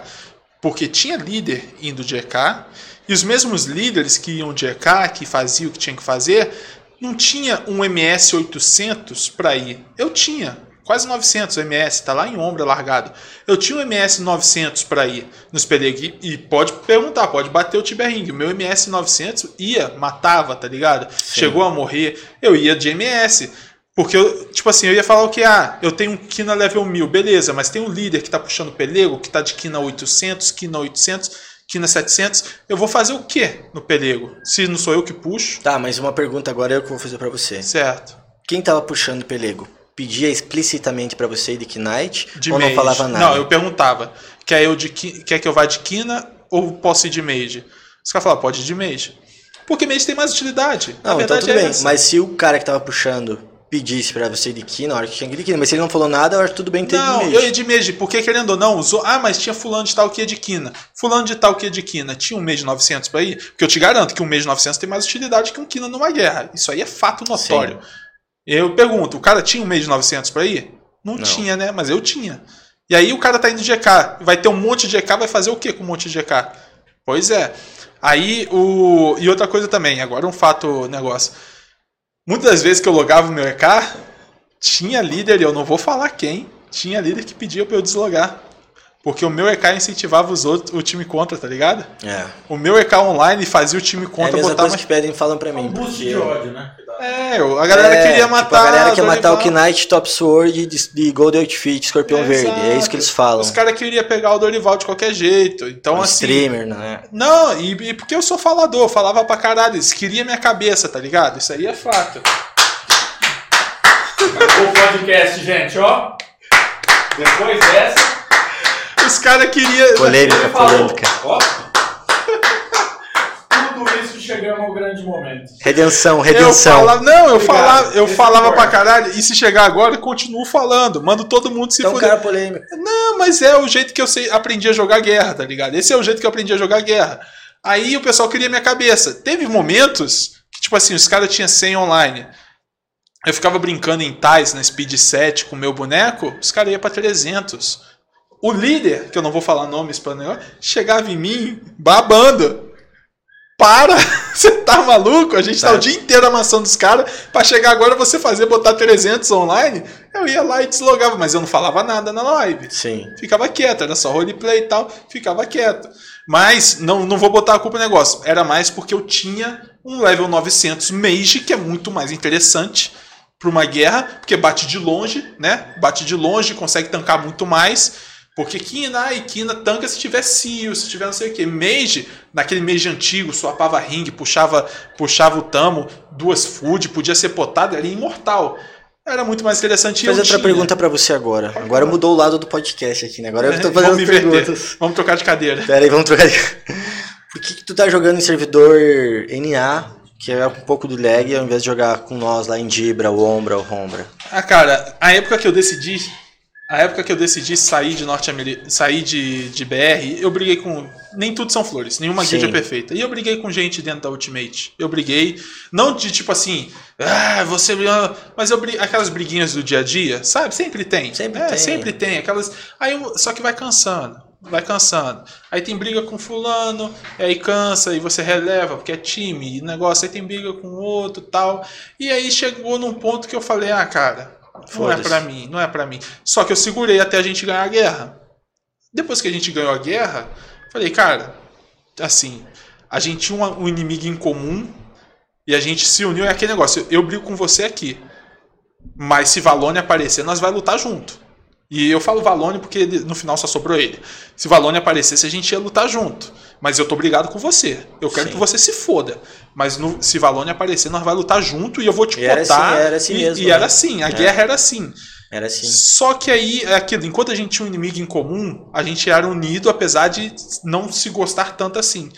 Aí depois que o inimigo em comum sumiu, aí começou a pesar um pouco mais a questão de, ah, eu não acho tão legal isso, não acho tão legal tal pessoa, tal. E aí eu fui e falei, não. E aí eu tava também passando por uma depressão na vida RL, não tava me fazendo bem. O fato de eu entrar no Tibia pra tentar esquecer a merda que eu tava Tava passando RL, mais. e aí chegava no Tibia, no TS, tinha que lidar com as pessoas que não estavam me fazendo bem. Era as duas vertentes. Eu entrava no jogo pra tentar esquecer a bosta RL e não conseguia e passava mais mal ainda no jogo. Aí eu me mandei pra Noctera. Isso Vai na dar uma primeira vez. parecida, né? É, não, vamos largar isso aí e tal, não sei o quê. E aí o contador veio, me resgatou lá da Disney, pagou minha passagem pro negócio, vem jogar relembra, não sei o que, tal. Só que aquilo, eu, eu já tinha desistido de OpenBR, já tinha largado o OpenBR. E fui jogar retrô. Fui jogar retrô, joguei com a galera, não sei o que. Aí teve é, várias transfers que a gente deu pra ajudar em guerra tal, em guerra tal, problema nenhum, mas eu, na minha cabeça, Sim. time contador. O time contador acabou. Né? O time contador acabou e tudo mais. Eu tenho as amizades e tal, mas eu não, continuo não querendo jogar OpenBR. mandei pro, pro Norte América, que eu tenho os amigos lá, os gringos e tudo mais. Larguei lá. Ainda porque a gente já tava com esse projeto do podcast. Sim. Eu falei, cara, se eu voltar pro OpenBR, vai ter muita falação, vai ter os caras que já não Você gostavam não de vai se aguentar, vai falar também. eu também vou falar pra caralho, porque não adianta, esse jeito que eu sou, vai dar, vai dar um trabalho. A Tá. verdade era essa. Se eu voltar pro OpenBR agora, vai dar um trabalho. Gerenciar, politicagem, não sei o que, isso vai dar uma dor de cabeça. Outra coisa que eu quero fazer uma pergunta pra você, tá? Tá, mas, mas aí terminando. É, vai, vai dar uma dor de cabeça e querendo ou não, eu ia começar o podcast, eu não tenho tempo pra politicagem que o BR exige. Não só politicagem, porque se eu fosse entrar, seja pra jogar lá ou pra ir pro, pra Ultimate de novo, teria que ir pra guerra, né? Eu, eu não tenho tempo, eu tô, tava gerando isso aqui. Eu vou mandar pra Norte América, fico quieto lá no meu canto e foco Faça na RL conteúdo. foco na RL, né? Criar Não, esse tá conteúdo certo. e tudo mais. E aí, nada impede, como eu falo, nunca diga nunca, mas no momento Sim. eu tenho outras prioridades para lidar do que ter que lidar com a politicagem que o OpenBR exige. Agora eu vou fazer uma pergunta pra você, que eu até hoje não, não entendi direito o que aconteceu. Que na época eu morava fora ainda, eu tava morando em Los Angeles. Que vazou um áudio da reunião que teve, do golpe que a Time te tomou, que o Certo. entrou em depressão, que o Calé virou que o Calé é hoje que foi durante, desse o golpe foi durante um, um dos Um encontros. churrasco, é. Eu acho o Isso. primeiro, foi o primeiro encontro que teve. Isso. Daí rolou esse golpe interno. na e, Time tipo, de Out ainda, Time não era Out. Ultimate, viria a ser Ultimate depois. E daí, tipo, o que eu ouvi desse áudio, tu era uma das pessoas que tava puxando a frente, defendendo o time, tava brigando com os caras que estavam dando golpe. Eu falei, porra, o Jim é da hora, né? Eu, eu, tava, eu vi esse áudio e falei, pá, da hora, vou curtir o Jim. O cara, tipo, tentou defender o golpe. E, tipo, quem tava puxando esse golpe era o Al na época. Daí passou uns três meses, tem uma foto sua no barco de Travora falando agora Dorival é osso. O que, que Então. foi aquilo? O que, que foi não, não foi três meses. O seu, time, Um seu, mês, seu, dois ti- meses, seu timeline. Não, seu timeline tá errado. não Quanto existia nem Oz nessa época do golpe. Então foi muito depois. Foi muito depois. Tá, mas aquela foto lá, eu quero saber o porquê daquela foto. Ah, que era, aí era o time cria- dos caras que deram o golpe. Não, então, aí criação de conteúdo. Essa foto foi mais ou menos um ano depois. Foi no mínimo um ano depois. O que aconteceu na época do golpe não é querendo puxar sardinha, não é querendo falar nada. Mas a hora que estourou a merda e todo mundo, o TS ficou vazio. E aí eu não vou aqui ficar de falsa modéstia, não. Sim. Fui eu. Fui eu que segurei as pontas na hora que tava todo mundo no churrasco, sem condições de entrar no TS e resolver. Fui eu que segurei. Assim, tu lembra que eu te mandei um áudio ainda, que eu tava em Los Angeles, falei, caralho. Jim, eu vi esse áudio, por que tu mudou de time, não sei o que, não sei o que. Não, eu segurei o time. Fui eu indo atrás de fulano pra conversar, porque tinha um líder caveira preta que tinha uma certa moral e que começou todo o golpe. E aí fui eu, porque só sobrou eu também. Se eu não tomasse a iniciativa, ninguém ia tomar. Eu tomei a iniciativa, fiquei indo atrás de um, falei, fulano, calma aí, segura que não é assim. Os caras os cara aproveitaram, não sei o quê, então, que os caras estão no churrasco, a liderança toda no churrasco, segura aqui comigo. Ia lá, ei, Ciclano, calma aí, vem cá. Juntei umas 10 cabeças, falei, cara, vamos tentar segurar, vamos atrás de fulano, ó, tá online. Bora atrás de Ciclano, falar com ele, que não é bem assim, entra no TS pra trocar ideia. Fui eu. Se não fosse eu, o negócio tinha desandado, ia ter que esperar a Calan voltar de, de churrasco. E tipo, isso foi na sexta-feira, o início do churrasco. O cara só ia voltar na segunda, no Foi o domingo. famoso o golpe, o maior golpe Churrasco que teve do no golpe. Tibia, o churrasco do golpe. Se É, tu fala isso pro churrasco- Calô, até hoje ele treme O Calan base. treme se ouvir falar de churrasco, do, golpe, ele treme. Mas quem segurou da Na merda época nem não do time sei- eu era. Época nem Estão do falando que o Gus também tava. Então, o Gus veio, veio, foi eu, eu falei, juntei 10 pessoas. O Gus era uma dessas 10 pessoas. Que chegou comigo, mas aí que tá. Eu sempre falei, eu não sou o cara que puxa pelego, não sou nada. Então, juntei 10 pessoas. Aí, do- juntamos 10 pessoas, os caras, tá, enquanto eu tava fazendo essa politicagem, os caras tava dando ataque, soltando foguete no servidor, pecazão te- em tais e tudo, e só tinha eu, tá ligado? Aí o Gus chegou, putaço no TS. Tá ligado como é que é o Gus? Então, uma Chegou- coisa que, que, que eu quero puxar, aproveitar esse, esse nicho e aproveitar e botar outra coisa. Eu era da guild do Nemandriev, do Diogo. Lembra Diogo, dele? sim. É. E daí quando fizeram essa, essa junção, injustaram ele duas, três vezes caçando, porque ele era neutro ainda, não sei o porquê. Isso. E daí depois ele virou Oz e eu fui pro outro time. Porque até hoje eu não entendo dessas treta aí. Eu quero que tu. O que aconteceu aí, aí eu falo. Essa é a parte em que eu não estou mais na guild e eu posso falar isso. Nós tínhamos um inimigo em comum. E, esse, e essa questão desse inimigo em comum era meio que tipo assim: o Batman, pra ser o Batman, precisa do, do Coringa, tá ligado? Sim. Então, naquela época, a Ultimate, que não era Ultimate, desculpa, a Time Out, naquela época, pra ficar no eixo e ser o Batman, precisava do Coringa. No momento que juntou e criou a. Como é que era o nome da guild, Azeitona? Last. Last. Na hora que o juntou Enemy de um lado, Time Out do outro, juntou, virou a Last, sumiu o Coringa.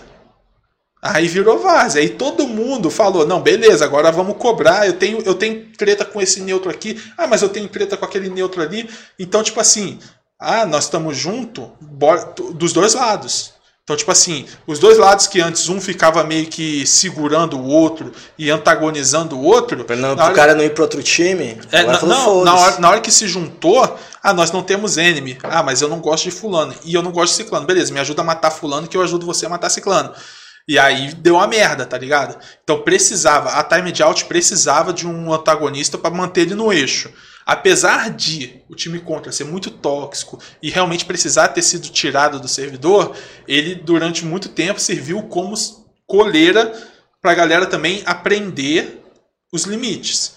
Porque a gente não chegou, a Ultimate não chegou onde chegou assim do nada, somos todos, pensamos assim e tal. Não, foi aprendendo, foi errando. Um dos erros foi a Leste, aonde a gente chegou lá e, e matou neutros no joguinho sem, sem necessidade. A sangue frio. Exato, porque não tinha mais essa coleira.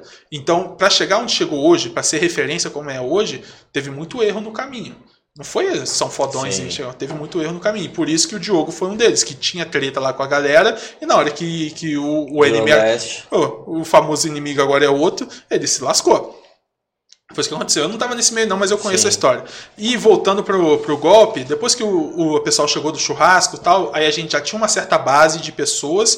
Aí todo mundo veio, todo mundo tem seu mérito, saiu puxando e tal. Aí eu descansei, que eu passei três dias virado, segurando o que dava pra segurar do time. Apesar de ser só um jogo, é muita emoção envolvida, né? Com cara? certeza, É e eu seguro- Só quem joga Tibia Sabe, sabe, realmente só. o que é isso. Sabe como é que é? Eu segurei. Aí a print que você falou, Dorival agora é Oz. Já tinha acontecido depois que eu tinha ido pra Noctera.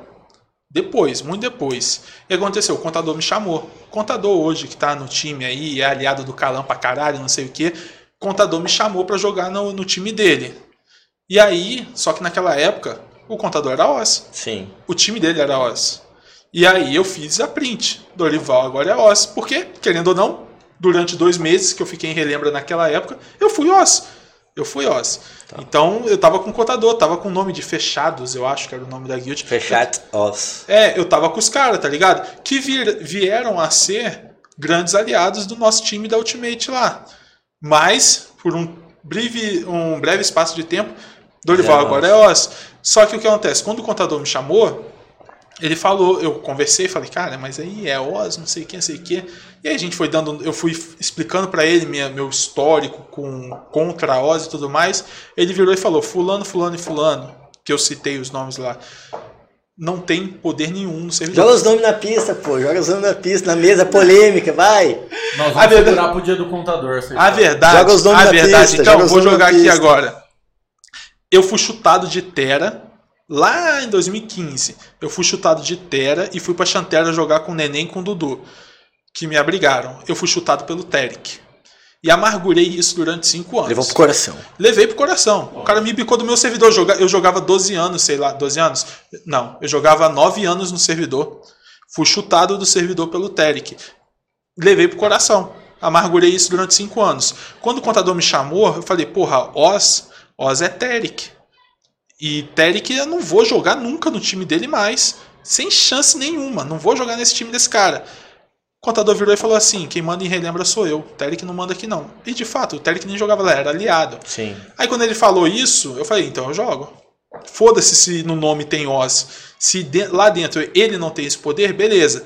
O que aconteceu? Depois, já dando fast forward, né? Avançando o negócio. Guerra de Relembra. Estourou a Guerra de Relembra. O time do Calan não se meteu na Guerra de Relembra, nem para ajudar a gente, que éramos aliados já e que com certeza fizemos muito mais que os esqueletinhos, nunca fizeram nada pro time do Calan. Mas o Calan também não se meteu contra a gente e nem se meteu a favor. Ficou de fora. Eu acho Aí- que foi a melhor sacada dele. Pro time olhando dele, como pro time dele, sim, sim, Ah, pro time dele, sim. dele. Porque, Aí, querendo ou não, tipo, os esqueletinhos são nossos aliados Não, também. mas a né? questão era o seguinte, ele tava na situa- eh, o Calan estava numa situação como. muito confortável. Por quê? Porque se ele, se o contador ganhasse, continuava aliado, e se o contador perdesse, ia pro time dele do mesmo jeito. Então, dos dois jeitos, o Calan ganhava o contador como aliado. Não se metendo, ele ganhava o contador. Se metendo, ele ganhava também. Então, para ele, ele estava numa situação muito confortável. Ele não se meteu para não ter nenhuma dor de cabeça e continuar ali Não, e que ele também que tava. os esqueletinhos são aliados nossos, né? Ah, mas esqueletinho nunca fez porra nenhuma, não, cara. É que eu não precisou, sozinho. não precisou, cara. Não precisou não, o que teve, cara. Teve, acho que o dia que- teve. Os caras não se metem em Open. Vai ver, vai ver o que, vai ver o que Skeletin fez em Equilibra. Agora que acabou Sim. tudo que eles estão indo pra Equilibra. Mas Equilibra já tá com quase dois anos de guerra, que são os aliados dos Skeletin e nunca fizeram porra nenhuma pro Teuzik. Agora que acabou todas as guerras de retrô, é que os caras estão inventando de talvez colar lá em Equilibra. Mas eu sozinho fiz muito mais do que todos os esqueletinhos juntos pro time do E Calan. Libertabra, como é que ficou? Porque lá tu era esqueletinho. Ah, né? não. Lá eu fui esqueletinho. Tem que fazer. A gente dominou o servidor junto com os caras. Sim. E depois virou uma treta interna, que foi onde começou toda a guerra. Mas a gente, enquanto a gente era a aliança dos esqueletinhos, a gente dominou Libertabra full. Agora tá tendo uns Eu ataques. tô lá né? também. Você tá lá? Chegou um Aí, aqui. calma aí, deixa eu ter... agora deixa eu terminar. Já, já toquei, falou pra eu falar os nomes, eu vou Fala falar até o fim. põe na mesa. Eu vou na falar até o fim. tá bom, hein? Eu vou falar até o fim agora. Aí o que aconteceu? Joga, mer joga merda no vela- O que, que ventilador. aconteceu? Calan virou as costas pro contador e não deu ajuda pra ele na guerra de relembra. O que aconteceu? O contador não tinha pra quem recorrer. Chamou o Terek. Chamou o Terek, que o contador foi contra, ajudou o time dos esqueletinhos a chutar o Terek de Lutabra. Eu fui babando com todo o meu ódio e rancor de 5 anos pra chutar o Terek de Lutabra. O contador foi lá e chamou o Terek pra ajudar. E aí todo mundo veio pra cima de mim, todo mundo sabia que eu era ferrenho contra o cara. E aí, vai jogar com o Terek agora? Qual foi? Vai ter que, vai ter que lamber bola de Terek? Eu, eu virei e falei, cara, eu não gosto, né? Mas o cara vai vir pra ajudar o meu time. E eu sou meu time até o fim. Até o fim, eu fui meu time. É, antes de Dorival, isso é o time, né, cara? O time, né, cara? Eu fui o time até o fim. Nem que isso signifique eu ter que jogar lado a lado com o Terek. Eu ter que botar o Terek no perigo. Quantas vezes os caras me mandavam um clipe eu falando: tô contigo, Terek. Tô te botando. Pra me zoar, falando: olha só onde você chegou. Cara, mas eu não vou mentir pra você, não. A gente lutou três para quatro meses nessa guerra que começou lá, Libertabra, Não Sobra, Relembra. E o cara foi um líder ativo pra caralho. Mudou muito meu pensamento sobre ele, tá ligado? Mudou demais. Ai, tá puxando o saco agora. Eu joguei 3, 4 meses. Sim. Tomei no cu 3, 4 meses. Chá de barco 3, 4 meses com o cara. Eu vi o que o cara fez pelo time que nem era dele, tá ligado? Então, assim, mudou muito o meu agora pensamento. voltando, por que, que tu foi quicado de Terra pelo Terek? Ah, porque eu chamei de baiaqueiro fudido. É, porque aquela época de, de caveira preta, não sei o que, ele era caveira preta, eu era caveira vermelha, eu fiquei bêbado, falei que ele era um baiaqueiro fudido, que o atezeiro nenhum tinha moral naquela porra daquele TS e no dia seguinte eu tinha sido quicado. Tinha. Mas ainda assim, eu ia ficar, mas a questão é que teve uma questão do. Lembra do Dan? Dan? Dan, que, o Token Black? Lembra do Sim, Token sim, Black? sim. Então, eu era muito mais fechado com o Dan, meu duo, desde sempre, desde de muitos anos. E o Dan fez, foi pior ainda. Dan inventou uma, uma guerra, transferiu os bonecos dele pra lutar, e aí o, o Terek inventou de virar aliado ao time que a gente tinha ajudar contra, tá ligado? E aí ele virou e falou assim: E aí, Dan? Você tá contra lá em Silvera e aqui você tá no nosso time, mas a gente é aliado dos contra. Aí o Dan virou e falou assim: Mas peraí, você é aliado agora. Eu tô nessa guerra tem dois meses. Você virou aliado dos contra agora. Aí o Tarek não quis saber. E aí eu fui trazer meus bonecos de volta de Silvera, o Tarek virou e falou assim: Não, esse boneco, seu Kina pode ficar. Lembro disso até hoje. Seu Kina pode ficar, mas teu MS não. Eu sempre tive Kina MS. Sim. Aí eu tinha um que naquela época que o top era 650, eu tinha um Kina 400 e tinha um MS Caraca, 500. Era alto pra caralho. É, meu MS era top 2 do servidor. Ele virou e falou assim: teu Kina que tá no servidor e tal pode ficar, mas teu MS que foi lá lutar a guerra não. Eu falei, mas como assim? É a mesma pessoa, porra. Aí ele falou: não, você, o teu MS e o Dan estão hunted. Aí o Dan foi lá, Teu MS tá que teu doido. MS tá hunted, o Dan tá hunted também. Meio que sem nexo Aí isso. eu falei, como assim? Eu vou ficar com metade do, do meu. Um boneco meu tá Hunter e o outro não. Aí o Dan falou, ó, conversei com o pessoal de Chantera, que era Dudu, Neném, Bruno. Conversei com o pessoal de Chantera e eles vão abrigar nós. Se você quiser vir, eu falei, ué, eu não tenho muita opção. E Neném sempre foi contra o Terek. Falei, eu não tenho muita opção. O Terek tá dando Hunted no meu MS e tá deixando meu Kina free. Mas eu não tenho o que fazer, como é que eu vou ficar? Sim. Aí eu fui com o Dan, falei, não, vou fechar com você, Dan, vou fechar com você. E aí foram cinco anos amargurando essa botina na bunda, e fora o fato também que eu tinha xingado ele de OTZero fudido. Ah, então Mas tá, aí- tá igual, tá aqui, tá tudo 0 a 0 Não, aí hoje, hoje, depois de tudo que a gente passou em Relembra, que ele se, e quando eu falo tudo, não é porque ah, ele puxou um pelego, ele puxou outra coisa. Ele assumiu um papel que muito líder Caveira Preta de Relembra só quitou ou trocou de time antes de tentar. O que o Terek fez pelo time de Relembra na guerra contra os esqueletinhos, teve muito Caveira Preta que não chegou nem perto. Mas não chegou nem perto. E ele não tinha obrigação nenhuma. Sim. E aí foi o, a, a questão assim, é, agora, né, eu tive que engolir, tive que engolir e hoje tem outro pensamento sobre o cara. Mas durante, não vou negar, é meu passado, não tem como negar. É, tipo, voltou, voltamos desde o início do nosso podcast, quando a gente falou que não levar o Tibia pro coração, os negócios pro coração, Leva sim, leva sim. leva, né, um pouco outro. Não, hoje, hoje eu, Eu não, tenho- eu não eu tomo não atitude. Tipo, eu não vou ninguém, destratar cara. o cara. Eu não vou destratar o cara, certo? Eu vou ser educado, como O sempre. cara que mais me incomodou no Tibia é o Valone. E quando teve aquele churrasco, a gente chamou ele pra ir lá. Pra, É, até- Tá bom, É, isso aí é, isso é pra outra história. dia, né? História pra outro dia. Deixa eu então. lançar o Beats aqui. Que, Ah, que lançar Beats? até Pergunta agora. no banheiro de novo, cara. Tô tomando Vai, cerveja vai, aqui, vai, tô igual um camelo. Vamos, lançar aqui. Ó, o Kaique mandou, né? Salve Top Sword, Dorival. Pode Eu vou ter. Ah, eu vou, vou lançar o do Kaique depois que voltar. Ele tá perguntando aqui o que você acharia do mundo de Zunebra e estão as campanhas de Zunebra. Ele ainda Essa tá merda nessa. da Cipsoft lança no PVP e o reto PVP para esqueletinho ficar dançando. Level level 8 na cidade e falar que tá dominando. E aí, Zunebra? Não, Zunebra, quem não sabe, é um projeto Zunebra, é Retro Open Hardcore. É um estilo de PVP onde você tem o melhor de todos os PVPs. Você tem a- questão de você não passar um, um dentro do outro, não ter MW estacada, igual o PVP. Tem a questão de você não ter skull, igual Macabra e Libertabra, tá ligado? Não tem skull. Mas também você não ganha XP em matar o outro. Ou seja, você pode matar in- infinitamente, mas você não vai ganhar XP de ninguém. Pode matar infinitamente. Você fala, ah, mas vai morrer infinitamente. É, mas aí você tem a Twitch of Fate do Open. Então é, é como é que fala? É carnificina o tempo todo. E pelego de menchar o tempo todo. Aí você fala, nossa, que PVP da hora, que PVP perfeito. Onde é que tá? Tá em Zune Zunera. Ou seja, a CIP pegou, juntou, fez o PVP perfeito e jogou em dois servidores que são esgoto do jogo, onde todos os bonecos vão para morrer. E aí é onde o, o Kaique tá com a tá com a campanha de Zunebra já, que seria um servidor seria um servidor é, open para transfer verde, onde pudesse entrar e sair e tivesse esse PVP maravilhoso.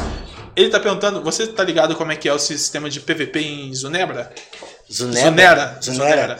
Zunera eu sei que muda a todo tempo, né? Tem dia que é optional PVP, que Não, é não, PVP. ele pode mudar. É, ele tá mudando. Não, ele não muda de vez em quando, então. Não, pode mudar. A premissa é um servidor de teste onde podemos mudar para testar as coisas. Mas o, o PVP que está reinando e nunca foi mudado, porque a CIP ela pode, mas não fez.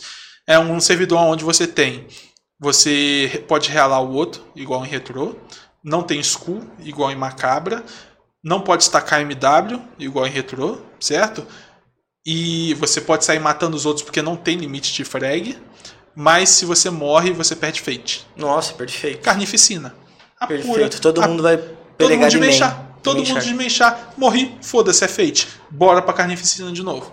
E é isso. Só que a CIP botou esse PVP perfeito em Zune e Zunera, que são servidores E que. por que eles não fazem novo PVP? Porque a galera não tá sabendo, não se une, não faz lá e pede. Quantos tem no chat agora? Fala aí. 600 pessoas. Tem 600 pessoas. Se alguém agora criar no fórum, vamos fazer o PVP de Zuna em um novo servidor. Todo mundo vai lá e dá signed now, dá o Signet, que é assinatura. A CIP não, não- ela vai cagar. Será o que, que o vai? que tem que fazer é, tem duas maneiras. Você vai lá na, na fe... Tem azeitonas. mais uma breja aí? Você pode pegar uma cerveja. Cara, eu tô, sem mentira, eu tomei. Olha ali quantas cervejas tem: 3, 6, 7, 8, 9, 10. Tem umas 10 acabou a latinhas aqui, ó. Acabou já? Nossa. Mas tem outra, tem, Tomar outra, outra. tem outra caixa, tem outra caixa. É, a questão. Vou ter que tomar duas. Steam agora. Ele vai, vai ficar ligadão. Não, vou chegar em casa e já fazer já vai pra academia, né? já. Puf. A questão é que se você quer um PVP no tipo Zune Zunera, você tem que usar a ferramenta de feedback. Existe uma ferramenta de feedback que a CIP olha, mas não é fórum. Se você for lá em lá em community, sabe quando você clica em community, tem lá feedback form. É um- uma mensagem que você pode mandar direto para a CIP, mas só pode uma vez por, por conta. Você manda uma vez por mês por conta. Então, tipo assim, você vai pegar sua conta agora, vai lá escrever sua Presta mensagem. atenção, galera. Você Presta vai atenção. escrever essa mensagem. Cip, eu gostaria que você lançasse Zunebra, um servidor aonde seja PVP de Zunera, do jeito que é a Zunera, mas que seja livre para transfer verde, para a gente poder sair e voltar, né? Porque a questão toda é que ninguém joga Zunera, a questão toda é Se que cresce um ninguém... novo, um novo servidor fechado no início também cria-se um novo universo, né? É. Que tipo tem um universo, obrigado azeitona. Chega aí, Azeitona. Chega, deixa a galera da live te dar um oi. Puxa, puxa a cadeira aí. Vem, vem, um oi, tem- só. você tem- Chega aí, chega aí. Obrigado. Azeitona largou do cantinho e saiu correndo O aqui. dia que a gente fizer com azeitona vai ser só pra falar as merdas que deu nos- nas organizações de churrasco. Por que, que ele. Cada motivo. Ele vai explicar o motivo dele ter que quitado em cada. Cada Em churrasco. cada... Ele quitou em todos os churrascos já. E, e- Não, você tem que ir já esperando que ele vai quitar pelo menos duas vezes durante o rolê, mas a- um foi aceitável, gente. Eu te defendo até hoje. De um. Mas eu- Então, vamos... Aí, ó. Tem que perder o fio da meada já. Não, aí a questão Bom. é, você vai lá, entra nesse, fo- nesse feedback e pede. Ai, não achei, não sei fazer. Sabe aquela. Toda, todo, toda mensagem diária da CIP tem um post chamado News Tickers Forum lá. Que é um fórum, uma mensagem, um tópico específico do fórum, onde você fala sobre coisas aleatórias e a CIP responde. Ela de fato responde. Então, ou você manda feedback form, ou você vai lá nessa parte onde. é, sempre quando lança uma notícia, você clica ali tem esse fórumzinho, essa parte. A CIP lê ali. Se você pedir lá, aí ela pode vir. E, na moral, a gente tem o universo retro hardcore, tem o universo open, o universo não PVP, retro PVP. Se ela lança um universo Zunera, porque o nome é muito grande, é retro open PVP. Se ela lança um, um universo retro open PVP, vai dar uma quantidade de dinheiro absurda. Ah, eu iria pra absurda. lá, criar um Porque, Knighton. porque é tudo, tudo de bom de todos os servers. Você não vai ter aquela MW destacada do Open PVP, você não vai ter a questão do limite de frag que tem num retro PVP, você não vai ganhar XP que tem em Macabra, Nossa, isso é uma carnificina insana, vai- velho. e você perde pouquíssimo porque tem Fate. Você perde pouquíssimo. Mas vai dar XP a morte de player? Não, ou não dá XP. Então o cara vai te matar, ele não vai ficar mais forte porque te matou, e você não vai perder tanto porque morreu. Era Dolera Inferno antes. Antes era assim. Exatamente, exatamente. Mas é Eu essa a jogava. pegada. Então, aí Existiu já um servidor assim. existiu, a pegada é essa. E, e Zunera e Zuna são a junção de Dolera, Aurera e Calvera. Inferna. Foi meu Ou primeiro. Inferna, Calva. Pra quem e não sabe, a primeira Alvara. vez. Eu vou contar uma outra história aqui. Fica à vontade. Que Até porque o convidado é você. eu tenho 10 anos. Eu, eu, tipo, tenho 10 anos mais novo que meu irmão. Então, meu irmão tinha videogame. Então, eu sempre gostei de- desses lances de games desde quando me conheço por gente. 3, 4 anos de idade. Eu jogava lá. E quando tinha meados de 2002, eu migrei das locadoras de videogame, que tava aí todo mundo lá pra jogar Cara, Nintendo a gente- 64. A gente, a gente ia numa, a gente ia numa locadora, velho. Ou a mundo. gente jogava lá. Isso assim, não era uma coisa que acontecia o tempo todo, que dinheiro não era fácil nessa Sim. época. Ia na locadora e aí às vezes se a pessoa tinha o jogo, alugava o cartucho. É, Nossa, levava pro final de semana. Que coisa mais top que era isso. Você alugava velho. o cartucho pra jogar o final Que de semana. nostalgia, que nostalgia. Porra, era do caralho. Eu, eu lembro- nunca me esqueço, eu tinha um Super Nintendo, que eu jogava lá Top Gear, Mario, jogava vários joguinhos assim. Mas na locadora tinha um fucking Nintendo 64 com 007, Mario Party. Nossa, nossa, Mano. 007 Golden Gun. Então era assim, ó, na locadora, eu lembro, tinha vários Play 1, uns dois, três ah, Super Nintendo e dois, apenas dois Nintendo 64. Um ficava, os dois ficavam o dia inteiro, desde a hora que abria às 10 da manhã até a hora que fechava às 8 da noite, 007. O dia inteiro todo mundo jogando. Então eu Podia jogava jogar quatro pessoas. quatro pessoas. Aquilo, aquilo pra mim era mind blowing. E, e outra, jogava quatro pessoas e não era quatro pessoas, cada um em uma TV. Cara, era, os to- quatro- era, era os quatro na mesma TV Não, a nova assim. geração nunca vai sentir isso. Jamais. Porque não existia Lan House, não existia internet, CS na internet. Imagina, Até hoje, existia, só que ele não tinha noção disso. imagina a dificuldade que era você matar alguém com esse alguém do lado dando ghosting onde você tá ao Exato, vivo. cara. Era o. Uma ghost. tela de 24 polegadas. É, televisãozinha desse tamanho. Televisão desse aqui. tamanho dividido em quatro. Assim. Dividido em celular, quatro. uma tela maior. Mas é que assim, ó, eu vou falar, eu era tão nerd no 007 que eu ficava o dia inteiro lá, tipo que eu lembro que era um real a hora, né? Então, às vezes, sei lá, meu pai tinha estacionamento e todo domingo tinha festa no clube do lado. E daí enchia de, de carro lá, eu ajudava, ganhava uns, sei lá, uns 10, 15 reais pra ficar ajudando ele a noite inteira. Daí todo mundo deixava um monte de latinha na rua, eu pegava, juntava todas as latinhas. Segunda-feira eu tava lá na sucata, pegando mais uns 20, Nossa, 30 quantas reais, só em isso também? latinha. Vender latinha. Cara, eu, fui, eu sempre troco. fui correria desde Nossa, da- de criança, tá ligado? vendia- todo mundo, nessa época, todo mundo vendeu latinha porque dava, dava um dinheirinho. Até era- hoje dá, né? É, Até hoje dá um é, Só que porque hoje o cara não é. quer fazer isso mais, mas até hoje dá dinheiro. Latinha não. Então, É, tá falando que a Lan House chamava Star Games. Agora é, quem? Star Games, o É. Drica, deve ser o Drica aí que tá na, na, Nossa, na live. legal. Star. O Drica jogava junto com nós lá. E daí inte- engraçado isso. Eu juntava a latinha, trocava, daí, sei lá, eu tinha dinheiro pra jogar direto a semana toda do Só trabalho que eu fazia. Ô, César, vê o que que tá dando lá do Chico? Vou lá ver. Entendeu? E daí eu chegava na, na locadora, né, com esses meus RLs, tudo. E daí a hora que liberava um controle, tu pagava, ah, eu quero uma hora. Tu tinha uma hora no controle só. Não- Sim. Não era o videogame inteiro pra você, só no Ah. controle. Entendeu? Cara, os caras ainda, ainda faziam Não, assim. os caras É ficaram- devia, devia ter. Era o que? Era um Nintendo só que tinha? Era dois Nintendo Ah, com oito controles, quatro com- cada um. Com um então eles alugavam oito. E era quatro sentadinhos nas cadeirinhas de, de, de brama, assim, ó, lá, ó, jogando. E eu chegava lá com cinco reais, pum, cinco horas, foda-se. E só jogando lá, ó, na mesma fase. E eu era, eu sempre ficava, ia bem. Mano, E eu joguei tanto isso por tanto tempo quando eu era muito criança, tipo, criança de 7, 8, 9 anos de idade, que eu sabia onde ele ia nascer. Se eu matava ele aqui, eu sabia exatamente onde ele, ele ia nascer. Então quando eu jogava um X1, eu matava ele aqui e já ia correndo pro outro lado. Quando ele, tipo, dava o respaldo do player, já matava de novo e já ia pro outro lado. Cara, eu era muito nerd nessa época. Muito nerd. Cara, e era, era uma experiência que, assim, hoje você chega na Netflix, no, sei lá, negócio, e aluga o filme que você quer assistir, você, Não, pum, dá play e hora, assiste. tudo é. Mas, porra, você ir na locadora, na Blockbuster, alugar um filme, pegar, um- pegar o filme pra assistir, você ficava o final de semana inteiro com a porra do, do, do cassete. Ou você ia no, na locadora de jogos, pegava o cartucho, pegava o CD, se a pessoa tinha Mega Drive, tinha PlayStation 1, pegava o CD, você ficava o final de semana com o Nossa, CD. tu queria você aproveitar o máximo daquilo. e era uma experiência do caralho, porque você tinha, eh, tipo assim, o relógio começava a contar, você saía correndo pra casa, e agora, ó, e eu não tinha videogame, eu pegava e ia no meu vizinho que tinha, então eu pegava e pegava o cartucho, Fazia posão. a gente é. ficava o, dia, o final de semana inteiro lá jogando com a- o cartucho alugado, que tinha que devolver na E tu segunda queria zerar o cartucho. o máximo que máximo desse, o máximo que desse. E porque não existia.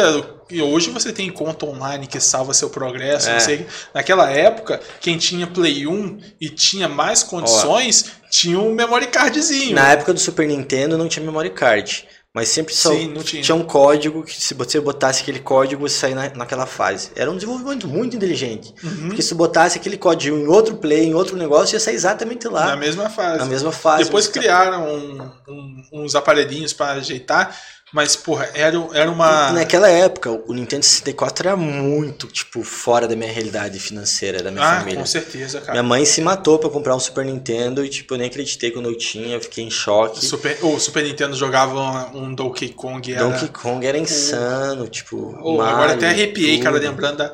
Eu, via, eu viajava. Eu vou querer fazer uma live qualquer dia, baixar um simulador e ficar jogando esses jogos com a, com a galera Porra, do é, chat. é bom demais, velho. Eu lembro, eu lembro que eu viajava uma vez por ano, eu voltava pra Minas, onde minha família inteira, grande parte, estava. E tinha a casa de uma prima que ela tinha Super Nintendo. E aí eu ia, queria ir pra casa dela e a gente passava o dia inteiro jogando Donkey Kong. Porra, velho. Aí, ixi, que agora, chat tá agora eu vou falando até disso? chorar, velho. Vou até chorar. O que, que o chat fala disso? Ah, Falando cara. coisa? Uma que estão metendo aqui é homem bonito, ainda não tô entendendo. Não tô... Ainda os pessoal, mas a gente estamos fora do bagulho. É tibiano, o pô. pessoal ainda tá processando o fato de você ser tibiano, bonito, Correria. correria ainda. Não, então, e daí, cara, quando eu E o pior é que se o pessoal olhar para os outros, os outros episódios de podcast e olhar para o episódio de hoje, vai ver que até a câmera parece que tá melhor, porque, né? Que resenha. É, foi a passiva do cara, tá Sou- ligado? Sou, envergonhado, cara. A passiva assim, do cara. não. Daí eu lembro, tipo, eu alugava o Nintendo 64 com esse dinheiro que eu fazia de domingo. Nossa! Eu juntava, tipo, eu falava, era 10 reais pra tu alugar de sexta e sábado e devolver no domingo, né? Então, tipo, sei lá, eu fazia 20, 30 reais no domingo lá com meu pai.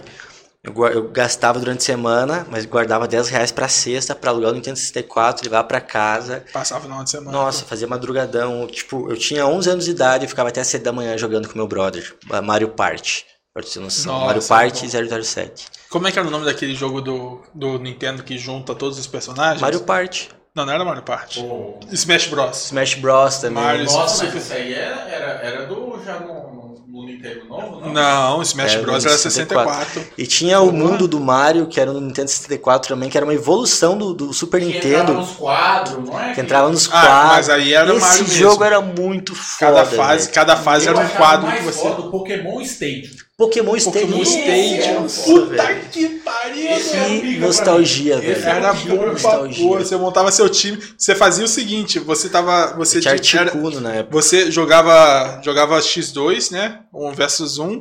E você tinha que fazer. Tinha um combinado. Eu vou Sim. fazer meu time, você não olha. Aí depois você vai fazer seu time, eu não vou olhar. E aí a gente vai jogar. E aí, aí vinha a partida. Então era assim: você montava teu time, escolhia os pokémons, sem ver o time contra. Só que o time contra é o cara que tá igual a gente tá aqui, um do lado do outro, a mesma TV. Não é essa de, ah, eu tô no meu PC e eu vou enfrentar o cara, eu não sei qual é a comp Não, do... mas na época eu era tão novo e meu amigo era tão novo também que a gente não tinha esse discernimento de ficar fazendo ghost, olhando a tela do outro, vendo o que ele ia pegar.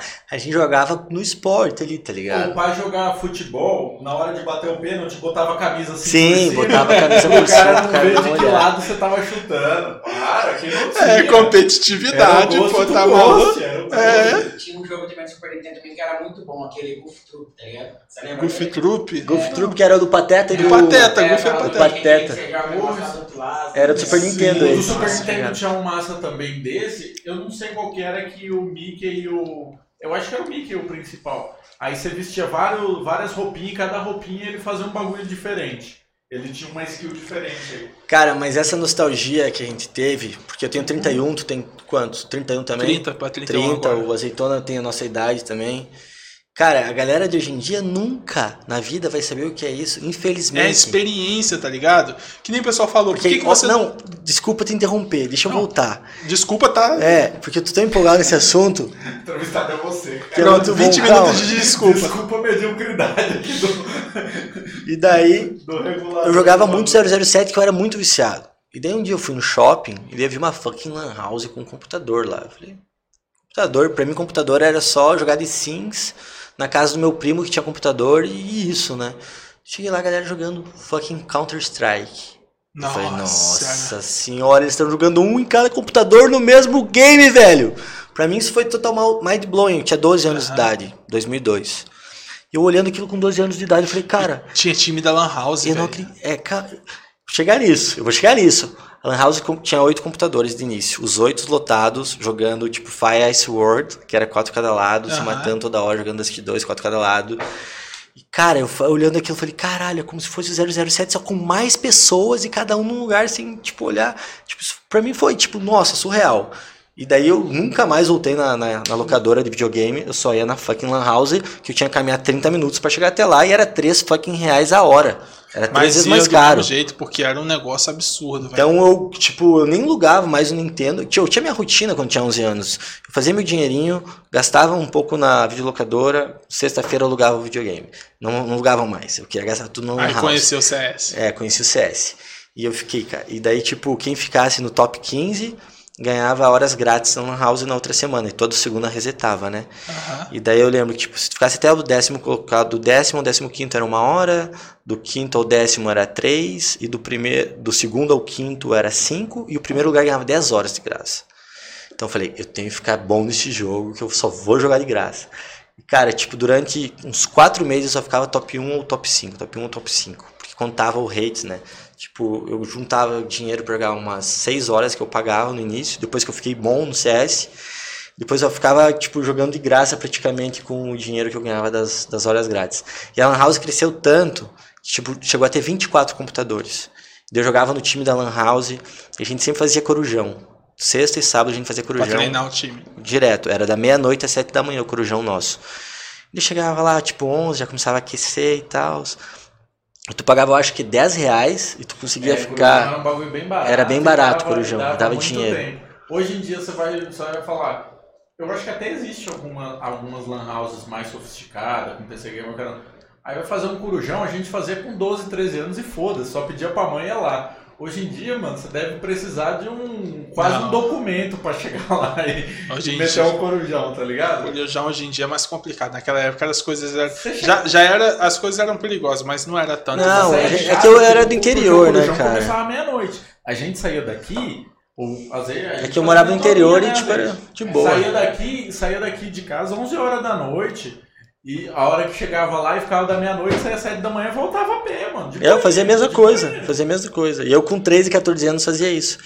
Então eu comecei a jogar muito e fiquei, ficava bom pra caramba no CS, sabe? Então, tipo, era os 24 computador, lotado, todo mundo jogando CS, na mesma fase, tipo, The, Az- The Aztec, Dust 2. The Aztec nem existe mais, né? A pegada. Os a competitivos eles reduziram, tinha CS Rio, tinha CS um Rio, no- é, a gente jogava CS Rio, A Aztec. pegada, a pegada que você fala que a galera de hoje não vai, não vai ter é por causa da experiência. A experiência de você sair de casa pra ir jogar no meio de um monte de gente que tá ali e tem a zoeira. faz de amizade você... ali, cara. Exato, você tem a zoeira de estar ali no meio, um monte de gente. Não é igual você hoje, vai lá, baixa o jogo.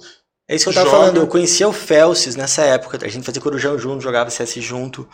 E depois eu perdi contato total com ele, quando eu tinha 12, 13 anos, né? Tipo, há mais de 15 anos atrás. E daí quando eu comecei a fazer live, ele falou, caralho, tu é, Van- tu é o Bruno Vanin de Passo Fundo? Eu falei, sim. Cara, eu sou o Felces, lembra de mim? A gente fazia corujão junto na Lan House, na Planet lá. Caralho, nossa, não sei o quê. Tipo, fazia 15 anos que eu não falava com o cara, velho. E ele me viu na live, tipo, pra mim isso foi irado. Daí ele comprou um char lá no, no- em Ombra, começou a jogar comigo, de druida, e a gente ficou parceiro jogando junto, só que agora ele, ele, é, ele é dentista hoje em dia, então ele tá bem ocupado. De volta pra aquela parte onde né, não tem problema, você não é um merda porque É. você tá jogando Ele Tibia. falou assim, ó, Bruno, agora trabalho pra caralho, acabou o Covid, tô com muito trabalho, não vou mais conseguir jogar, mas antes que era Covid, tava todo mundo em casa, ele tava jogando comigo direto. Pra mim foi irado. E daí, olha, olha como ficar, ficar frustrado. No começo dos 24, tipo, começava a ter só 10 cada lado. Tinha quatro jogando um jogo chamado Tibia. Ah, que merda, são uns viadinhos, tô ocupando o lugar de quatro pessoas. Ocupando, eu, é. juro que eu tinha meus 14, 15 anos, eu pensava assim. Mas era assim que pensava mesmo. Daí depois quando vê, cara, tinha 5, 6 pessoas pra jogar CS e o resto tava tudo nessa merda do Tibia, eu pensava.